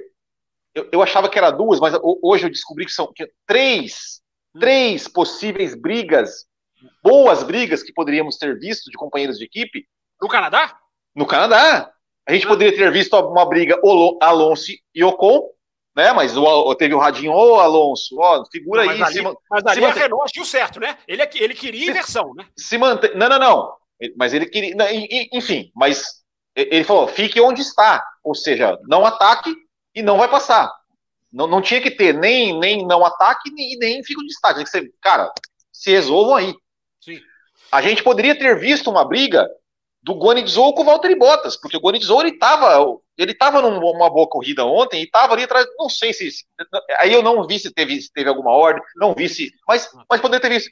E a gente teve, poderia ter visto uma briga do Vettel com o Stroll, porque a, a, a equipe falou para o, para o Sebastião Vettel: olha, Vettel, deixa o Stroll passar, porque o Vettel estava com um pneu usado de 50 e tantas voltas, é, e o Stroll estava com um pneu mais novo, médio, é, e o Vettel deu passagem para o Stroll poder atacar o Ricardo. Então a gente perdeu possíveis três brigas de, do, de pilotos com o mesmo equipamento, e aí a pessoa vem falar: ah, mas a corrida tá chata porque não acontece nada. É claro que não acontece nada. Não é claro que não acontece nada. E você defende que não aconteça nada por com esse pensamento. Não, tem que pensar o que é melhor para a equipe. Não tem que pensar o que é melhor para a equipe, não. Tá aí a prova, tá aí a prova. Então, assim, ou você é a favor de ordem, de, de, de, de ter essas ordens, ou você não vem reclamar de corrida chata, porque você defende que as corridas sejam chatas, porque você não quer ver companheiros de equipe disputando. E é você irrita o Will Bueno, você deixa o Will Bueno irritado. Muito, fazer. muito irritado. Mas para falar ainda sobre o Pérez, né? Tivemos mais um super chat aqui sobre o assunto. E além, antes de colocar esse super chat na tela, Sempre agradecendo o nosso querido Magno, que não esquece a azeitona, sempre aqui, todas as segundas-feiras. Sempre, sempre, contribuindo com a nossa pizza, grande Magno. E é membro do canal, hein, gente? Ele é membro do canal e mesmo assim contribui. Veja que exemplo, né? Exatamente.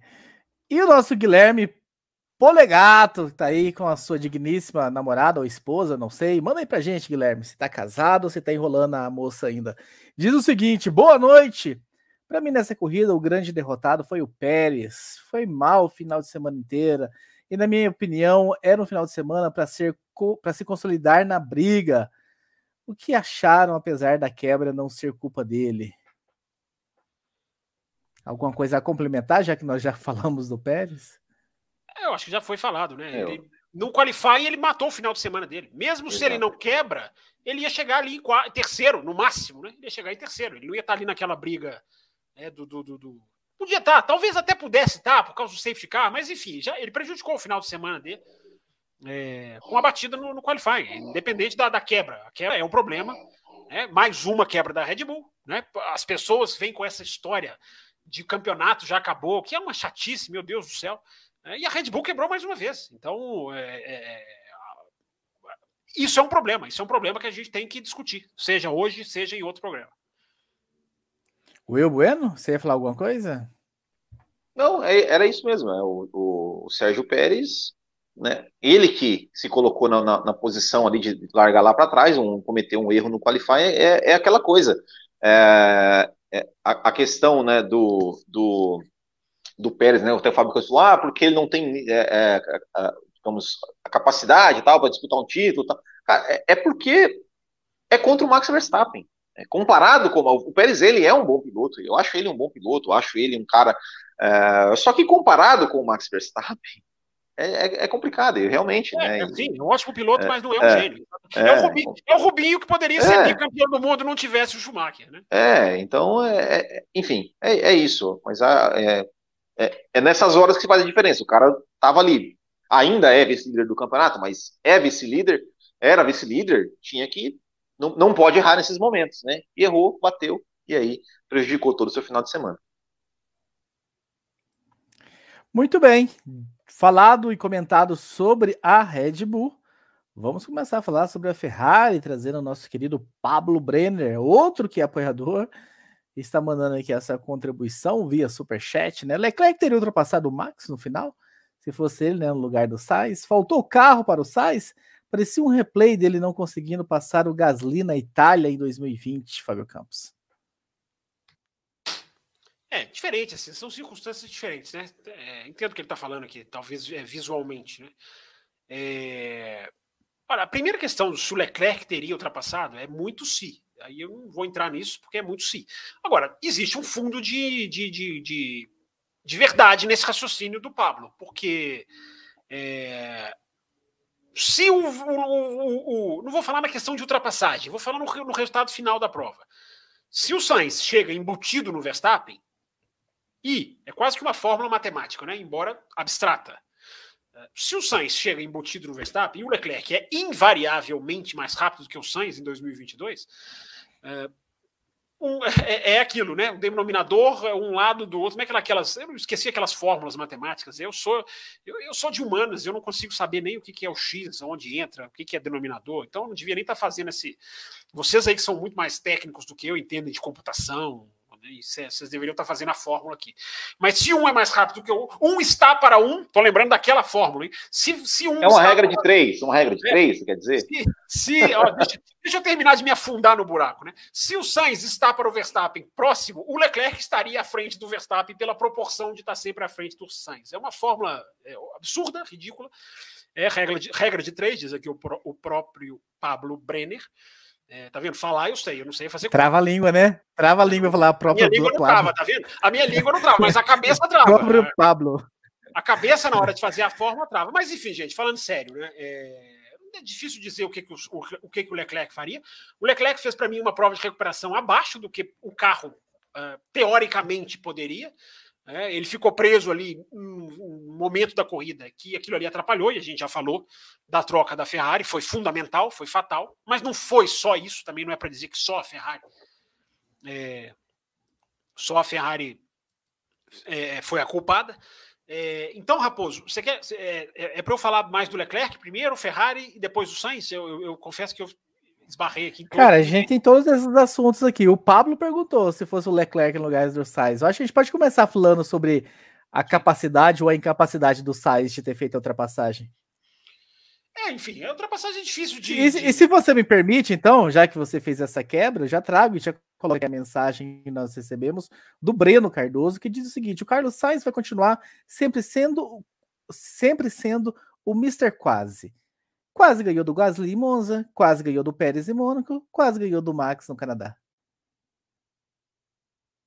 E cadê o Fábio Campos?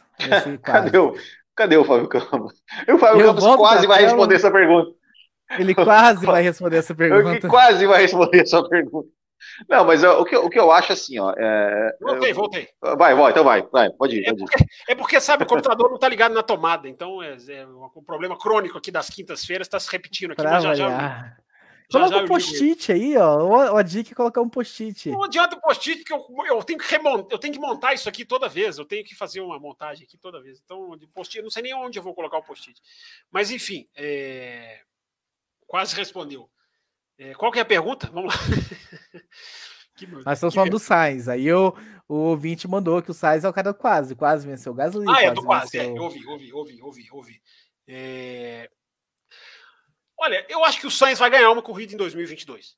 Se você me perguntar, eu acho que ele vai ganhar. Ele está próximo, ele está batendo a trave, o carro é muito rápido. Eu acho que as circunstâncias em um momento vão encaixar.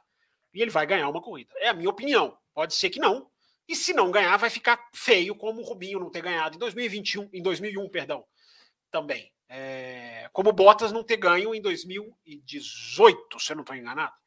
É, porque você tem um carro de um lado da garagem que briga pelo título, se é que o Leclerc vai brigar, mas enfim, consegue vitórias. Tem que ver também o número de vitórias que o Leclerc vai acabar a temporada. Não é possível que ele vai acabar com duas, porque seria um vexame completo né, da Ferrari, do conjunto todo. Mas tudo indica, vamos lá, em condições normais, que o Leclerc, que quebrou liderando na Espanha, que quebrou liderando no Azerbaijão, que não correu no Canadá a, a pleno. Né? Fez ali uma coisa impressionante, né? Como as quebras matam duas corridas né? do cara. Né? É, então já matou. O Leclerc já começou o final de semana morto, em termos competitivos. Entendam o que eu estou falando. A turminha que não entende nada vai, vai, vai aparecer, mas 99,9 entende. É, então, isso ficaria muito, muito feio para o Sainz. Eu acho que ele vai ganhar uma corrida.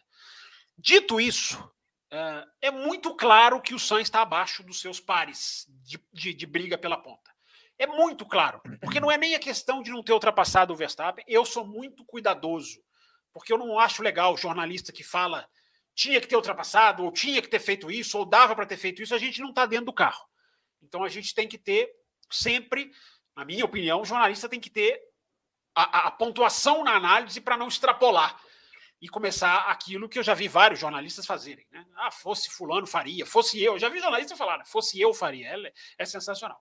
É, então, a condição do Leclerc, do, do Sainz ali, é, eu não vou dizer se era ultrapassável ou não. Eu não tenho dúvida de que ele estava tentando, eu não tenho dúvida de que ele estava é, utilizando todos os recursos, bateria, recarregar a bateria, é, tentar ir para cima, mudar a trajetória. A gente viu o Verstappen fazendo uma trajetória mais aberta. Foi sensacional, gente. Quem, quem puder rever, reveja as 16 voltas finais, porque são, são primorosas de técnica e, eu, e isso, para mim, é o que salva a corrida. É, safety car sempre salva a corrida, né? ou na maioria das vezes. É, então, sem querer estar tá dentro do cockpit com o Sainz, uh, você viu o que ele está fazendo nos qualifies, né? Ele está perdendo polis, ele está perdendo qualifies por erros muito escancarados, por erros muito claros. Né? em Barcelona ele saiu bem na primeira, na primeira tomada de tempo, na segunda ele se enrolou. No Azerbaijão foi evidente como a última volta dele é um horror. Ele erra, escorrega, perde o carro, a última do Q3, quando ele também tinha a melhor volta. Uh, agora, no Canadá, ele erra na última curva. É, é, é, possível dizer que ele largaria em segundo não vou dizer que ele bateria o tempo do Verstappen, que é muito maior do que muito mais rápido do que o dos outros. Mas ele perde. Foi feita a análise. O Alonso ele vai, ele vai atrás do Sainz a volta inteira. Inteira. A comparação Sainz e Alonso, o, o Sainz está na frente. A comparação dos dois espanhóis. Na última curva, que o Alonso também não faz perfeita, não faz perfeita, você vê o carro até escorrega. A última curva, a saída lá do muro dos campeões. O soft wall, como alguém lembrou aqui no chat agora, é, é bonito de ver, claro que é. Mas o Alonso perde um tempinho ali, só que o Sainz perdeu muito mais. Então o Sainz é, é, é, é, o terceiro em quatro qualifies. Eu não vou colocar Mônaco, porque Mônaco ele, ele bate ali para desviar do Pérez e não teve culpa.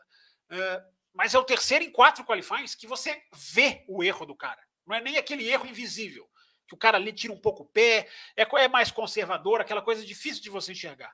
O Carlos Sainz, você vê os três erros dele em qualifies. É nítido. É, então isso mostra claramente como ele está abaixo. E nesse domingo, eu repito. Ele, ele, começou o ano, ele começou o ano é, se queixando, né, de não ter se acertado tanto com o carro. Será que ainda é isso? Pode ser isso, sim, pode ser sim. Ele é, é, pode estar tá faltando ali um ou dois décimos. Eu, eu, eu, eu, eu, eu, eu até entendo isso. Agora, nesse domingo, eu repito, sem querer é, quantificar o problema que ele tinha nas mãos, mas era, simbolicamente falando, era o domingo para ganhar ali era o dia de falar: eu sou o cara da Ferrari, eu vou ganhar, eu vou ajudar no campeonato, mesmo se eu ainda não tiver no campeonato. Enfim, ele está muito distante, mas ainda tem muito chão pela frente. Ali era o dia que ele tinha que ganhar, tinha que inventar alguma coisa, tinha que tentar ir para cima de alguma maneira. Repito, gente, não estou dizendo que era o Verstappen era ultrapassável, não é. A gente já viu que a velocidade final de reta da Red Bull é, é, maior. Esse final de semana, eu, eu, confesso que o que mais me intrigou é ver que a Red Bull saía das curvas melhor do que a Ferrari, que essa característica tem sido clara. Tem muito jornalista analisando o GPS e conseguindo ver isso. E nesse final de semana não aconteceu, eu não sei porquê, isso está me intrigando. Então, eu não estou querendo dizer que ah, tinha que ter passado e pronto. Não, mas eu estou querendo dizer que simbolicamente, Raposo e Will, era o dia do cara virar o jogo. E ele não virou. Will Bueno, para adentrar a conversa também, tem algumas mensagens aqui questionando a, o pit stop da Ferrari. Não, o Eric falou. Gostaria de saber a opinião de todos e saber se o Fábio ouviu algo na transmissão da Sky Sports também sobre a possibilidade do Sainz colocar os pneus amarelos ao invés do branco na última parada. Acredita que faria diferença?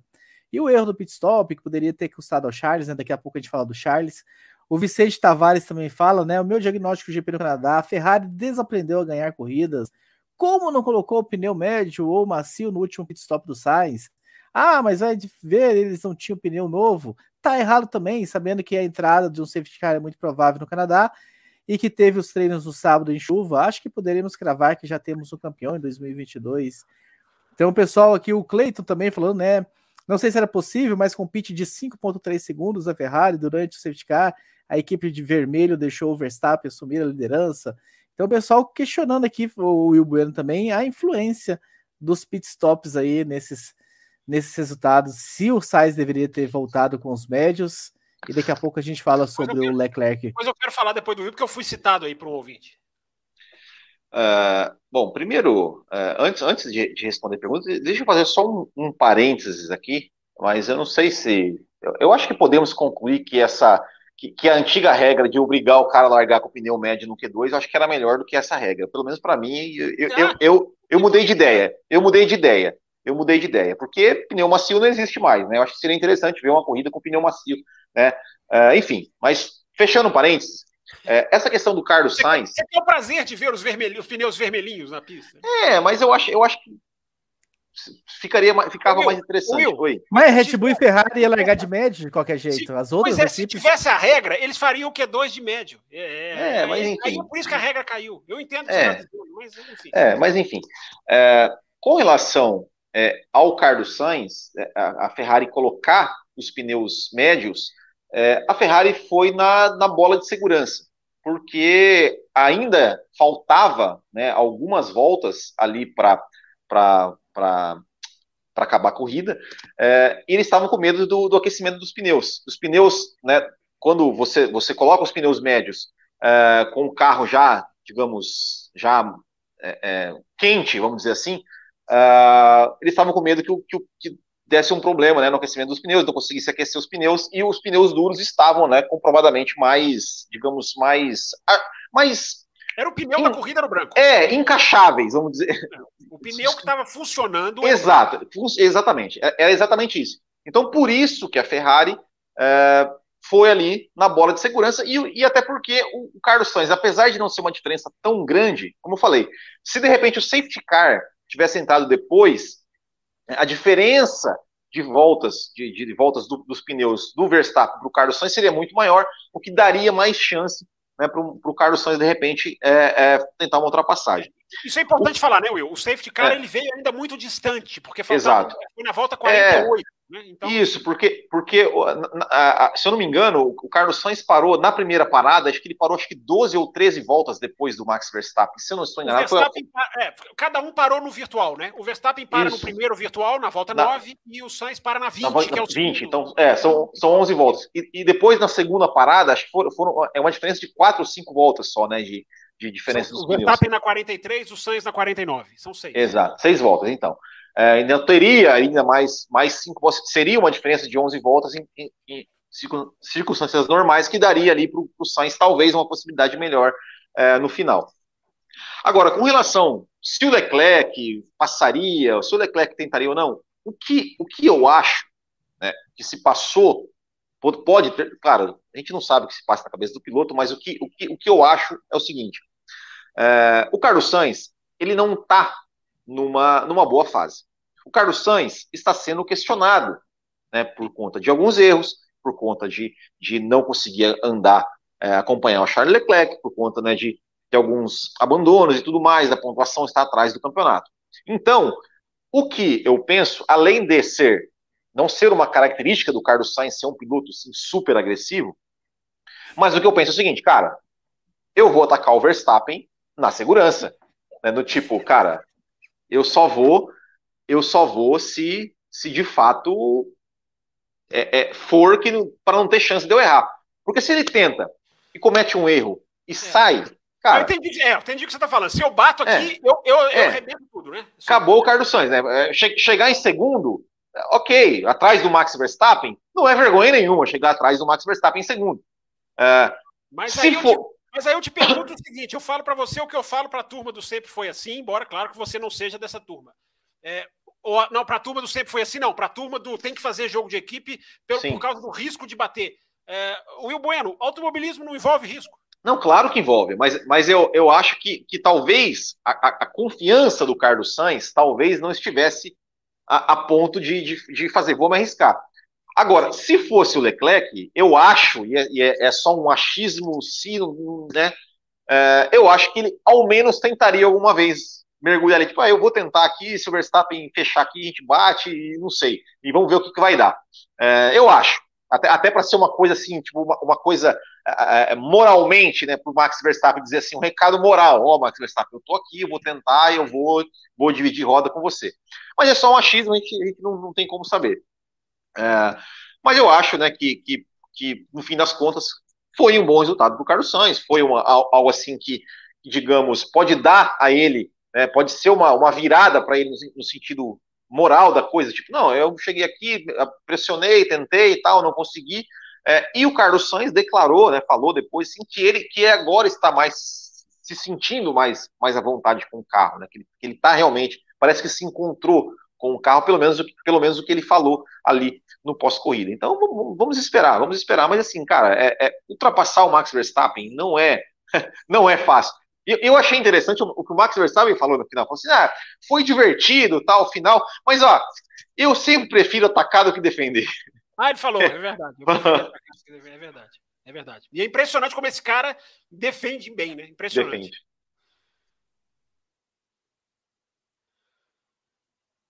O senhor âncora tá no mudo aí. Tá no mudo, senhor. Tá no mudo, senhor. programa para fazer alguma gracinha. Você foi, você foi citado na, na pergunta.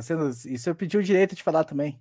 Eu já nem lembro Sabe que me citaram. Eu já nem lembro que me é, citaram. Sky Sports comentou a possibilidade dos médios também e tal. Você é não, é referência, Fábio Campos. Recupera aí, eu vou, eu vou enrolar Recuper... aqui. Recuperarei, Fábio Campos. E... Nada que um não salva a nossa vida. É porque me citaram numa questão que eu queria falar, por isso que eu tô, por isso que eu tô. Podia voltar aqui e falar dos tá dos pneus. Eu Gostaria de saber a opinião de todos e saber se o Fábio Campos ouviu algo na transmissão da Sky Sport sobre a possibilidade do Sainz colocar pneus amarelos ao invés de brancos na última parada. Era o que você estava falando, né? É...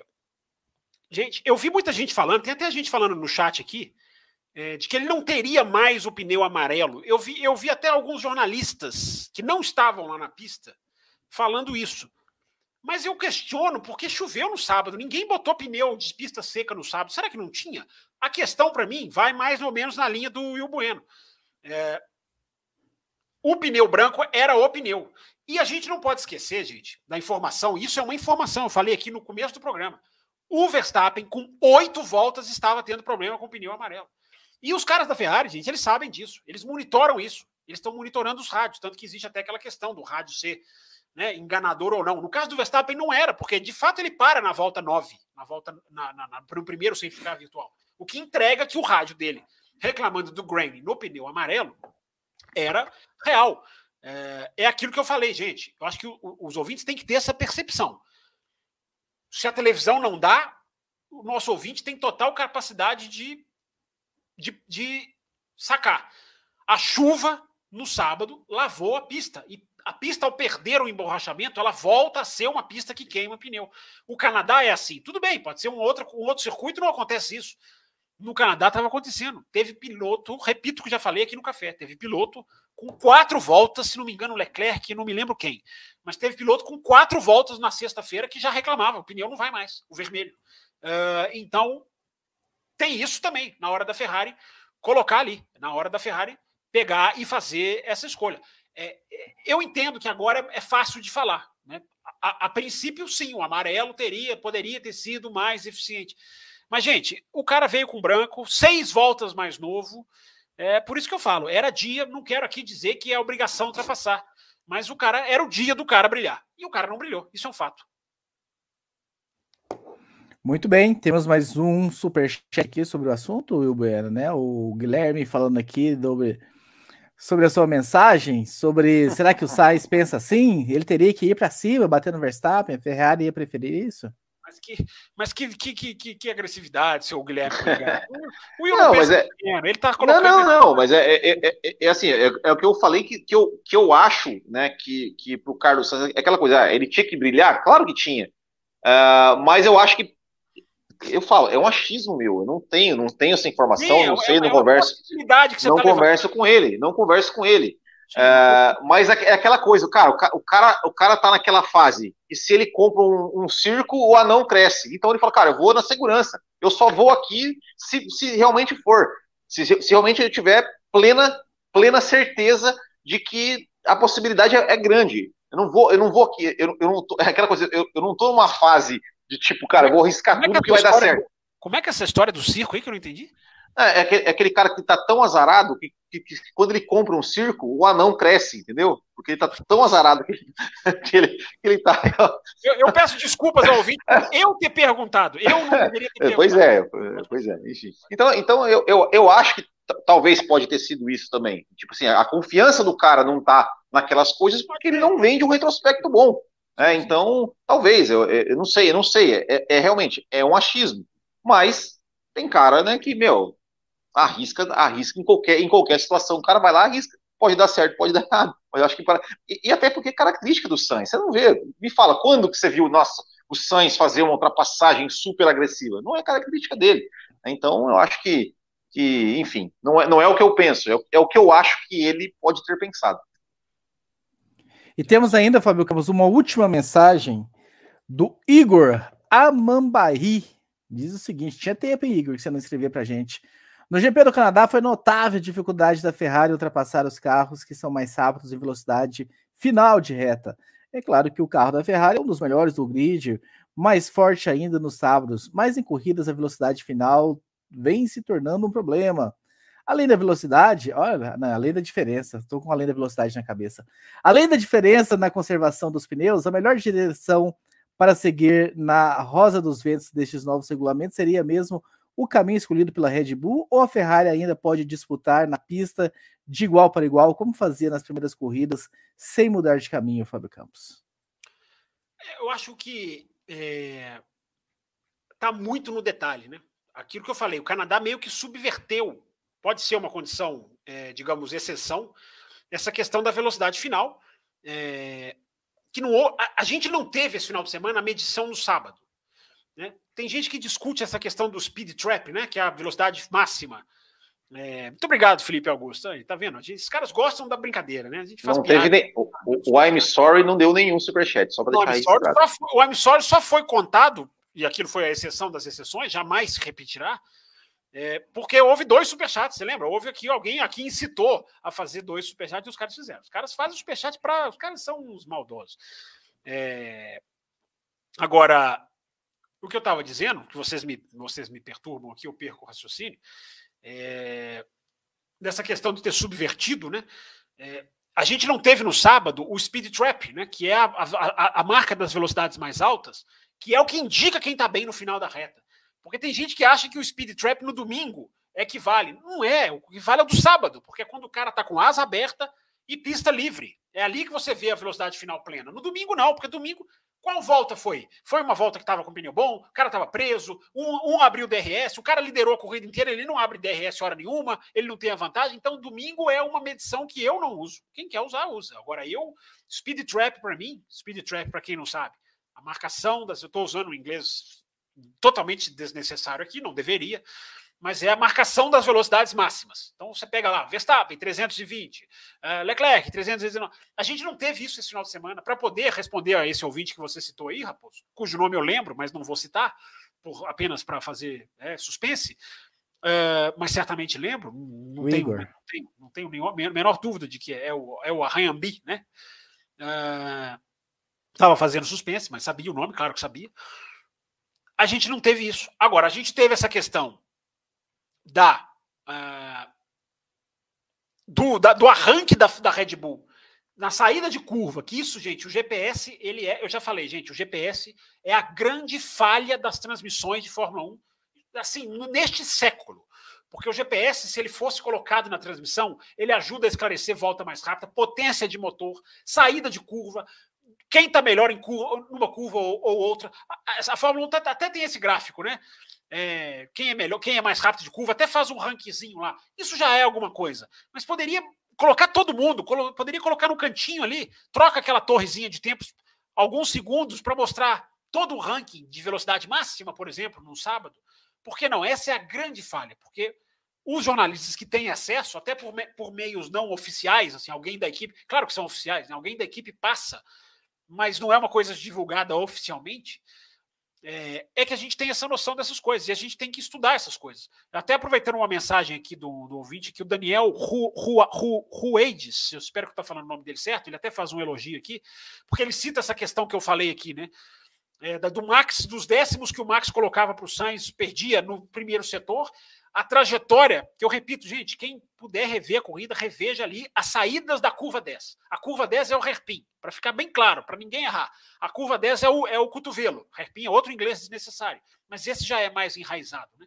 Mas é, observa ali a saída do, do, do, do, do cotovelo. Então seria o grampo, não? Em vez grampo, do cotovelo? O grampo é mais bonito, o grampo é mais bonito. Cotovelo não, né? Porque cotovelo pode ser em qualquer ângulo. Que explicação horrorosa minha. O, o, o grampo, melhor ainda.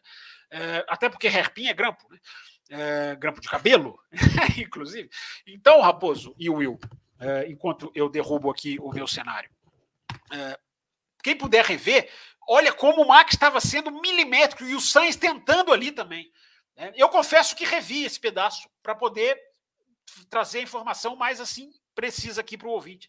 É, esse é o tipo de análise que a gente tem que fazer. Agora, vai ser decidido. Dei essa volta toda para ver, é, para dizer aqui, ó, o Gustavo está dizendo que dá para rever as telemetrias no app pago da Fórmula 1. Eu não sei o que, que esse app traz de informação. Poder, poderia até passar mais para nós aí, Gustavo. É, o que, que, ele, o que, que ele mostra e o que, que ele não mostra. É, mas, enfim, para responder toda essa volta para dizer para o ouvinte. É, as, até as características do carro, que têm sido marcantes, Ferrari em saída de curva e Red Bull em final da reta, não estavam tão assim no Canadá. Será uma tendência? A, a Ferrari correu com uma asa com o Leclerc e outra com o Sainz. O Leclerc estava mais estava com a asa mais, digamos, uh, de baixo downforce, asa mais Monza, digamos assim, menos asa, para falar o jargão da Fórmula 1, do que o Leclerc, do que o Sainz. O Sainz estava com mais asa. O Leclerc, já prevendo ter que ultrapassar muita gente, veio com aquela asa mais, digamos, Monza, ou menos, não exatamente a asa de Monza, porque até lá já, já vão se bobear, já tem outra asa. Mas, digamos, menos carga aerodinâmica, a asa mais plana. Menos asa, quando a gente diz, menos elemento na asa, menos resistência ao ar.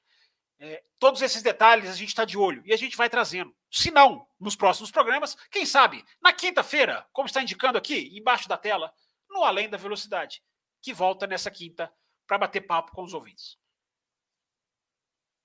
A pergunta que eu faço é: nós já abordamos o Leclerc ou os senhores querem acrescentar alguma coisa a mais sobre Charles Leclerc?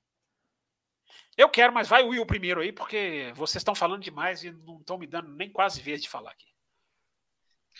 Não, eu não acho que a gente falou é, do, do, Leclerc, né? Acho que ele, é, acho que ele foi uma corrida como ele próprio falou de minimizar danos, né? Que ele falou, olha, nunca, nunca, nunca, nunca podemos ficar felizes com um P5, mas eu acho que devido às circunstâncias foi o máximo que deu para fazer. É claro que teve, teve, né? Ó, a, a gente já, já tocou no assunto aqui na questão do pit stop da Ferrari que foi é, fundamental para ele tentar talvez superar é, as Mercedes, é, e aí o, né, o, Leclerc teve que, teve que pagar é, a primeira punição do ano, largar lá no final. O Verstappen provavelmente vai ter que pagar alguma punição também ao longo, ao longo da temporada. Uh, e vamos ver, né? A, é, o Pérez, mesmo, mesmo zerando, é, o Leclerc ainda não conseguiu ultrapassá-lo é, na, na, classificação do campeonato. E vamos ver, vamos ver se a Ferrari vai ter aí realmente força né, para buscar Red Bull. Próxima corrida é em Silverstone, né, que tem Silverstone tem muitas curvas de alta. É, a Ferrari é um, é um carro que tem aí muita, é, muito mais muito mais downforce, né, o que ajuda até de certa forma a fazer, é, dá mais estabilidade para fazer as curvas de alta. É, então vamos ver, vamos ver. Acho que é, expectativas, boas expectativas aí para Silverstone também. É, sobre o Leclerc, eu acho que a, a gente vai olhar. Na, olha, vamos, agora eu vou, vou olhar mais a tabela até, né? É, é impressionante, o cara tá a 15 pontos do Russell. O Leclerc está a 15 pontos do Russell, cara. Isso é muito, isso é muito assintoso, né? Isso é, uma, isso é um número muito não reflete performance, evidente não, mas é até por isso que vale a, a, a vale a, digamos assim, a, vale colocar, até para discrepância, né? porque olha a diferença de performance que eles têm e olha como a consistência do Sainz, do, do, do, Russell, que é algo absurdo, beira o absurdo a consistência do, do, do Russell, ele está sendo mais consistente do que o Norris foi no ano passado. E o Norris no ano passado explodiu com aquela McLaren na, na primeira metade, depois na segunda metade foi tudo diferente. Né? Mas na primeira metade, lembrem do que o Sainz, do que o. Meu Deus, hoje eu estou trocando todos os nomes, do que o Norris fez com a McLaren. Agora, o que o Russell está fazendo com a Mercedes é uma coisa avassaladora no sentido de resultados, no sentido de constância, no sentido de regularidade. Só perde para o Latifi, né? O Latifi que deve perder o emprego, já falei aqui. Aliás, não sei se foi aqui que eu falei, acho que falei aqui, né? Latifi, tudo indica vai perder o emprego para o Piastre, né? Eu, a minha informação é que é 2023, mas tem gente que fala que é até antes. Mas enfim, falaremos mais sobre isso aqui no futuro, teremos mais informações sobre isso aqui. Ah, ou quando tiver a informação, digamos, oficial, a gente vem debater aqui também. É, mas a diferença do Leclerc para o Russell é, é, é uma coisa. É é, para mim é chocante, a palavra é essa. 15 pontos entre o cara que estava liderando o campeonato mundial e o cara de Mercedes do carro que o Hamilton falou na sexta-feira que era um horror. Né? Que, como esse carro é ruim, disse o Hamilton antes de começar uma entrevista para o Will Buxton. É aquele desabafo que o cara meio que faz, que ele sabe que vai vazar, porque ele não é nenhum menino, nenhum garoto, mas como ele deixa sair. Né? E, e essa mudança da Mercedes para o domingo, que se ajeitou, mas ainda não é essa questão toda que estou falando, né? É porque contou justamente com a ausência do Leclerc e do Pérez, se não estaria ali no quinto lugar, onde sempre está, e tomando sete décimos da Ferrari, na média, e da Red Bull, melhor dizendo, que é a média da Mercedes, ou seja, uma coisa é o resultado, outra coisa é a performance, mas deve vir muito melhor em Silverstone, sem dúvida nenhuma. Então, Raposo, do Leclerc, é, eu acredito que eu já falei que a prova dele não foi o que eu esperava. Acho que agarrou ali em alguns momentos, isso atrapalhou. A diferença da Ferrari e Red Bull para o resto do pelotão dava para ele terminar mais à frente. Mas teve tudo isso. Teve a Ferrari que errou no pit stop, isso acabou sendo crucial. E, e essa questão da Ferrari em velocidade final de reta, que eles estão trabalhando, eles estão mudando, eles estão já andando com asa menor, eles já estrearam a asa menor, e no Azerbaijão fez toda a diferença. Então vamos ver como que eles vão para Silverstone. E para já que você citou o Russell, né, até mudando de assunto, o Abel Pereira, né, o que, que vocês acham da consistência do Russell? Se a Mercedes resolveu os kicks, o que não parece possível este ano, ele é grande concorrente a um título mundial? Quais seriam as previsões da bancada para o Mr. Consistency? Ser um futuro campeão? Já que você falou, você já responde, mas já que. Mister, você fale o inglês como o inglês deve ser falado. Você não assassine a língua inglesa. Eu assassinei a língua portuguesa. Hoje você não vai assassinar a língua inglesa. Mr. Consistency. fale, por favor. Mr. Consistency. É, pois é, Consistency. Muito bem. Você, e nós recebemos um superchat. Um nós recebemos um superchat lá no começo do programa, quase uma hora atrás, do Leandro Fen, mas chegou a hora da gente falar da Mercedes. O que vocês acharam do Russell de Slick? Eu achei show. A gente começar a falar é, de Mercedes e de George Russell. Houve um debate na Sky entre a. O debate não, não é uma divergência, né? Lá no lá, televisões, é, é, televisões inglesas e, e, e, americanas, dificilmente você tem um debate. Todo mundo concorda com todo mundo. Tá parecendo um café hoje aqui. Tá todo mundo concordando demais. Agora, a Danica Petro achou que valeu ele tentar, e o Jason Button achou não, não tinha que tentar, porque não dava para ver que não dava, tinha pedaço muito molhado no sábado, enfim. É... Então, eu, o Will Button tem uma certa autoridade para falar de Canadá de chuva, né? Porque tem aquela vitória épica lá de 2011. Agora, é... eu acho que foi por tudo ou nada. Né? Eu acho que tanto a Danica e o Button têm razão, porque a Danica aprovou a atitude, eu também aprovo, porque eu acho que ali, cara, é tudo ou nada. Eu acho que era difícil, como o Button disse, porque dava para você ver em algumas curvas que estava muito molhado. Mas é o cara que fala, eu vou para tudo ou nada. E se der, mesmo que a chance de dar seja pequena, eu vou tentar fazer com que dê. Então eu acho, eu acho legal ver isso. Eu acho legal. E, e era uma situação ali de que se ele não faz, ele já estava no Q3, não tinha tanto a perder assim, né? Num ano que a Mercedes está usando quase como um campeonato de teste. Então eu acho que foi, foi legal a, a, a arriscada, embora não tenha durado duas curvas, porque ele já roda na curva 2. George Russell, Will Bueno. Agora não mais da classificação, mas da corrida, dessa consistência dele. Ah, o, inclusive, o, inclusive ah, né, o, o, ouvinte na mensagem fala, né, se, se, a Mercedes a res, resolver o problema dos, dos kicks, né? E mudou, né, o problema do kick, né? Já não é mais, como a gente falou no começo, né? Já não é mais o, o purplezinho, agora é o ballzinho. Bounce. Espero que o inglês esteja certo para você não ser corrigido novamente por Fábio Campos. É, mas, mas o, o, bom, sobre o Russell, sobre a classificação também, cara, eu, eu gosto de piloto que chama a responsabilidade e fala assim, eu vou, eu vou tentar, eu joga para mim aqui que eu, que eu resolvo. É, não deu certo, faz parte, é, é, é, o risco que corre, mas eu, eu sempre vou aplaudir é, o piloto que, que arrisca, que arrisca, e o George Russell é, tá, tá, está de parabéns nessa. Uh, torci muito por ele, torci muito por ele para que ele conseguisse fazer ali uma, uma pole position, seria, seria espetacular se ele conseguisse fazer a pole position. Uh, e sobre o campeonato dele, é, realmente um cara super consistente, chegou aí é, entre os cinco primeiros em todas as corridas. E sim, se a Mercedes conseguir resolver aí o, a, o seu carro, conseguir dar um carro que, que alcance né, Red Bull e Ferrari, não tenho dúvida que ele é um cara que vai brigar ali por, por vitórias. Né? Pelo título esse ano, acho, acho, acho que não, é muito difícil, mas é, por vitórias. E, e, e torço muito para que a Mercedes, para que a Mercedes consiga é, alcançar Red Bull e Ferrari já esse ano, não para ver também, claro, para ver eles brigando lá entre, entre eles, mas para ver ele como é que seria ele com o Lewis Hamilton. Estou muito gostaria muito de ver né, o, o, o, Lewis Hamilton animado com um carro que lhe dê possibilidade de vencer, brigando contra um jovem piloto que também vai estar animado com um carro que lhe dê a possibilidade de vencer. Eu até, até é, no, no, primeiro stint ali da, da, da, corrida, quando o Russell passou, acho que o Russell passou o Alonso, se eu não me engano, e eu falei, olha, vai chegar no Hamilton, né? Como é que será que vai, como é que será que vai se comportar? Será que eles vão brigar? Será que eles vão disputar? Mas aí acabou que o Hamilton acabou entrando no box, acabou, não, não, não teve essa briga. E depois, né, quando depois do safety car, o Russell não conseguiu acompanhar aí o ritmo do Hamilton, mas o Russell sim, cara, tem, é, tá fazendo um belíssimo campeonato, tá, tá andando muito.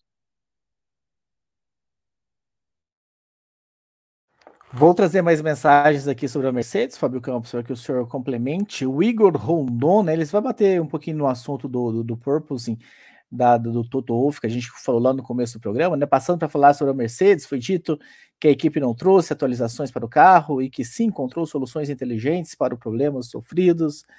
O Rafael Jordão diz o seguinte: a corrida de ontem só veio ilustrar aquilo que Fábio Campos vem dizendo. A Mercedes não tem a menor noção do que está fazendo. Depois de todos jogarem a toalha na sexta-feira e o Hamilton dar até duras declarações sobre o carro, a Mercedes conseguiu ser surpreendentemente competitiva. O Bruno Rechenchowski, né, falando aqui, Bom dia, boa tarde, boa noite, bancada do Café com Velocidade, ouvintes, internautas e espectadores do meu podcast e canal do YouTube favorito, quando o assunto é Fórmula 1. Sir Lewis esbravejou e disse que o carro era inguiável na sexta-feira.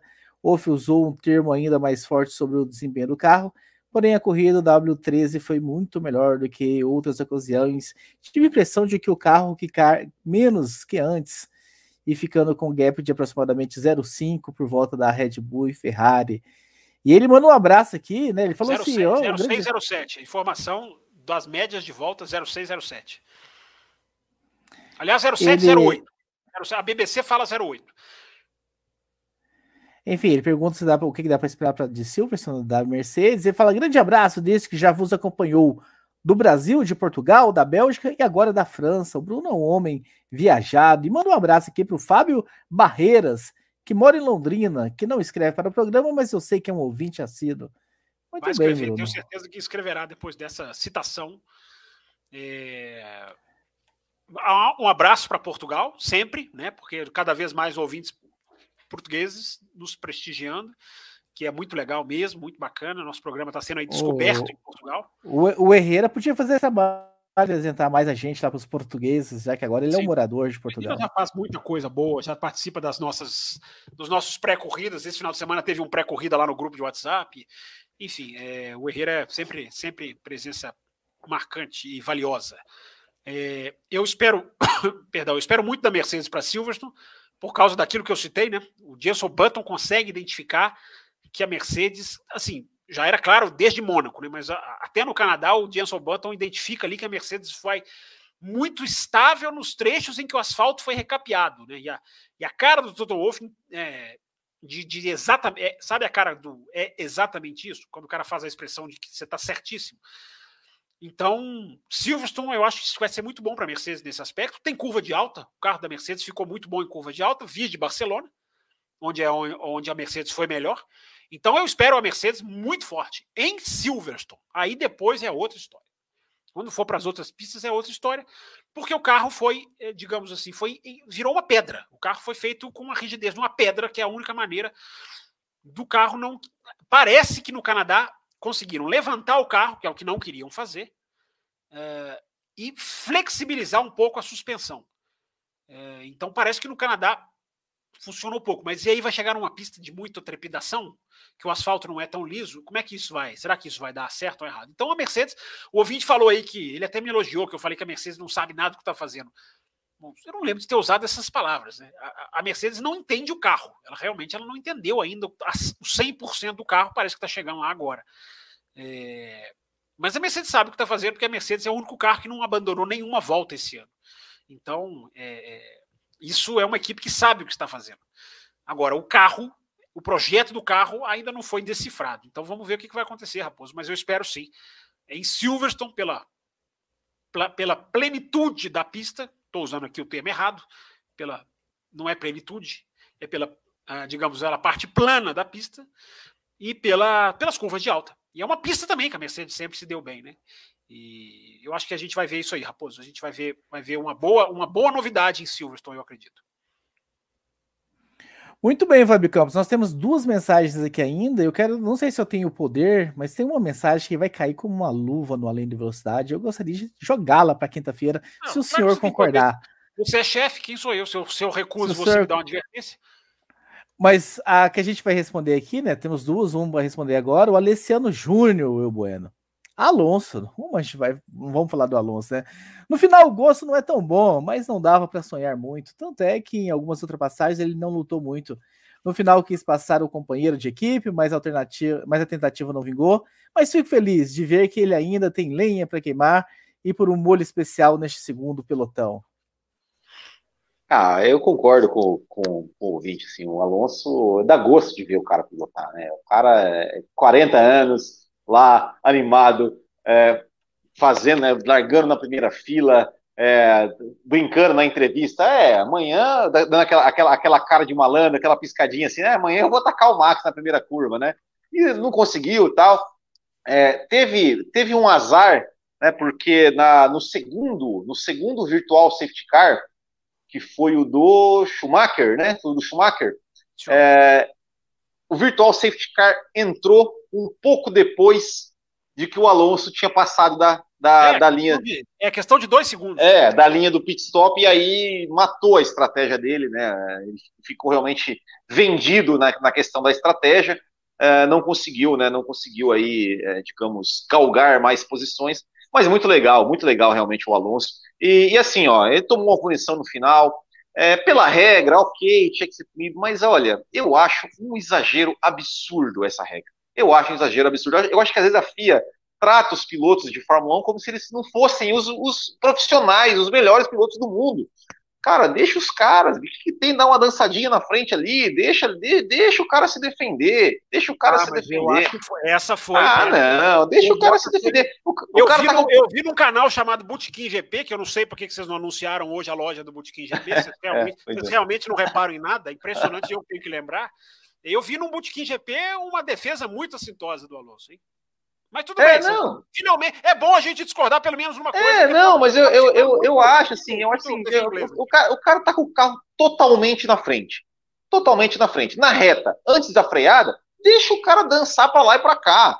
Deixa a gente viu, a, a gente viu, a, olha eu, o Marcos Ericsson na Índia lá para tirar o cara, deixa o cara, deixa o cara dançar. Na freada, tal. Ah, pode ser, tem tem que ter um, um limite ali, OK. Mas na reta, o cara deixa dançar, deixa os caras. O Bottas, ele, ele, ele é profissional, ele é piloto da Fórmula 1. O Alonso é piloto da Fórmula 1. É perigoso? É, pode ser que seja, mas daí, Fórmula 1 é perigoso. É, de, deixa os caras, deixa os caras se defender. Eu, eu acho muito exagero, eu acho muito exagero da FIA é, punir o cara por é, ter uma regra que o cara não pode falar. Cara, deixa o cara se defender. Nigel Mansell fazia muito isso, era maravilhoso de ver. Deixa os caras correr, bicho. Let them race. Ah, só para finalizar então o nosso programa, o nosso querido Gustavo Basso falou que acompanha as voltas do Leclerc no quali e mandou Legal. um outro aqui falando que gosta muito de assistir pelo app. Vamos deixar por assim, Gustavo, o seu segundo superchat. E a, a mensagem que eu, se eu tiver o poder de exportar para quinta-feira, do Ernesto Fonseca Veiga, que diz o seguinte: olha a reflexão dele, Fábio Campos. Será que esse novo regulamento com teto de orçamento e todas as iniciativas de desenvolvimento para trazer maior equilíbrio entre as equipes vai funcionar a tempo de nos entregar um duelo entre essa geração ou uma ou a última luta entre os novos talentos versus Hamilton, Alonso e Vettel foi mesmo no ano passado? Quinta-feira, então, no Além da Velocidade. Exatamente, quero agradecer o Will Bueno, Fábio Campos, a todos que estiveram com a gente. Dê o seu like aí, se você está aí com a gente, não deu o seu like aí, estamos no finalzinho, quinta-feira, já sabe, ali por volta de 9 e meia, 10 horas, Fábio Campos entra ao vivo com Além da Velocidade, trazendo essa reflexão sobre esse duelo de gerações, se esse novo regulamento vai nos permitir ou não acompanhar isso. Na quinta-feira a resposta. Um abraço a todos. Alô, amigos do Café com Velocidade, estamos juntos aqui para anunciar novidades para o nosso grupo de apoiadores, novas recompensas para vocês que colaboram com este podcast e um incentivo para você que não é ainda um apoiador, mas tenho certeza que depois dessas novidades você vai querer entrar para essa turma também, esse seleto grupo.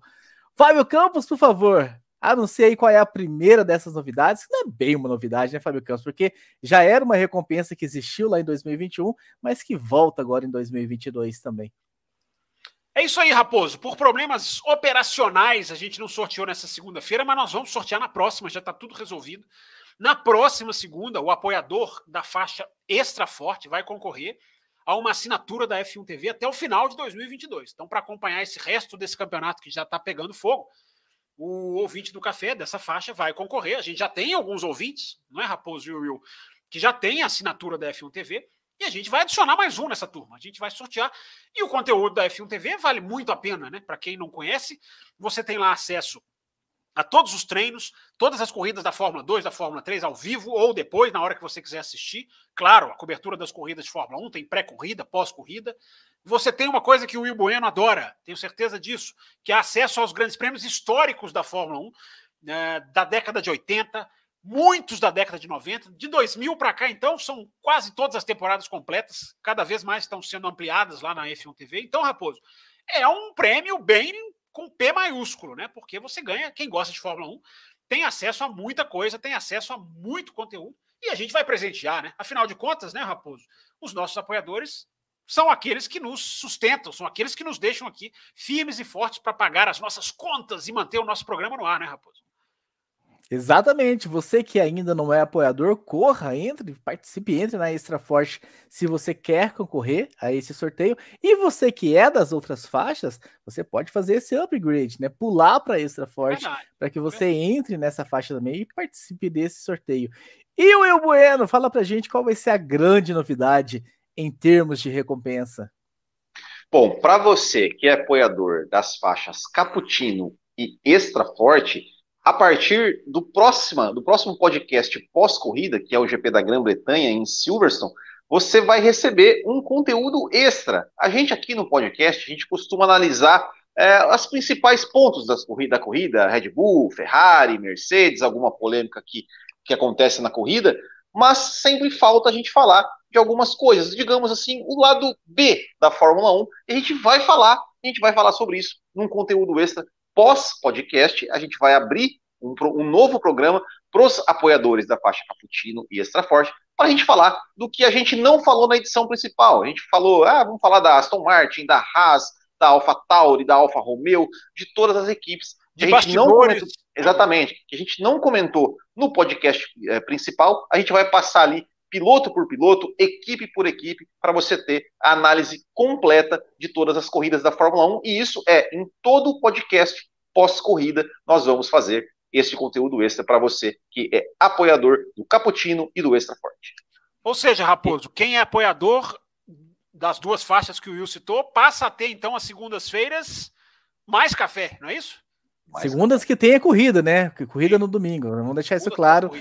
A gente vai dar essa estendida. Nós temos um grupo lá no WhatsApp, um grupo fechado, onde só nós administradores escrevemos, com essa galera que estão nessas duas faixas, só para mandar o link. Toma aí o link. Quem puder entrar ao vivo é melhor, que vai ser um chat com menos pessoas. A gente vai conseguir, inclusive, interagir mais com essas Exato. pessoas. E fica gravado também, se você não vai conseguir ficar, porque já tá tarde da noite, você tem a semana inteira para acompanhar esse programa, porque ele fica lá no YouTube, não listado, apenas para você, apoiador. Então é isso, é o Café com Velocidade aqui, de certa forma, trabalhando para devolver para vocês que tanto ajudam a gente ao longo do ano aí, com esse apoio que é vital para esse programa seguir aí vivo e forte. É isso, Fábio Campos, o Will Bueno. E rapidinho, para terminar, lembrando aqui, ó, na tela, os dois, você tem duas formas de apoiar. Você, eu vou falar uma e o Will vai falar outra. Uh, você pode entrar no apoia.se barra café com velocidade, está passando aqui na tela. Para quem está ouvindo, é esse endereço que eu acabei de citar, apoia.se barra café com velocidade. E lá você tem forma de pagamento que pode ser a melhor para você, você escolhe. Você, tem, você pode pagar no valor que você puder, você vai se encaixar dentro da faixa, mas dentro dessa faixa mínima você pode colocar um pouquinho mais, um pouquinho menos, enfim. Menos do mínimo não pode, mas você pode colocar o valor que você acha mais adequado, e aí e lá você tem a opção da forma de pagamento. Mas também, né, Will Bueno, existe uma outra forma que o ouvinte, se quiser, tá aqui no YouTube, pode ir também mais rápido ainda para se filiar ao nosso programa, não é isso? Exatamente. É a forma mais prática para você que está aqui no YouTube. Você não precisa nem sair do YouTube, você não precisa nem sair dessa tela. É só você clicar aqui no botãozinho vermelho escrito Seja Membro e você vai aparecer para você as três faixas disponíveis. Você escolhe a que, a que couber melhor aí no seu orçamento e você também vai nos ajudar. Você vai, você, o seu comentário aqui no YouTube, quando você comentar na, nas nossas lives, seja no café, seja no Além da Velocidade, vai aparecer um selinho ali que você é um membro do canal, que você é um apoiador. E é isso aí. Então você nos apoie, porque com certeza, com o apoio de vocês, é que o café se mantém vivo durante 15 anos, né, né Raposo? Né, Fábio Campos? Quase 15, né, Raposo? É, estamos no ano 15, né? Que se celebra ah, lá em outubro. Isso, né? Ano 15 é bonito. Exatamente. Então, só relembrando, próxima segunda-feira, dia 27, sorteio da F1 TV. Na outra segunda-feira, dia 4 de julho, pós-Silverstone, a extensão do programa só para os apoiadores. Então, recado dado, corram. Quem não está nessas faixas, faça o upgrade. Quem não é apoiador ainda, vire um apoiador e venha fazer parte também dessa equipe, dessa galera que mantém o Café com Velocidade vivo e forte. Termina aqui Café com Velocidade, o mais tradicional podcast sobre corridas do Brasil. Café com Velocidade, a dose certa na análise do esporte a motor.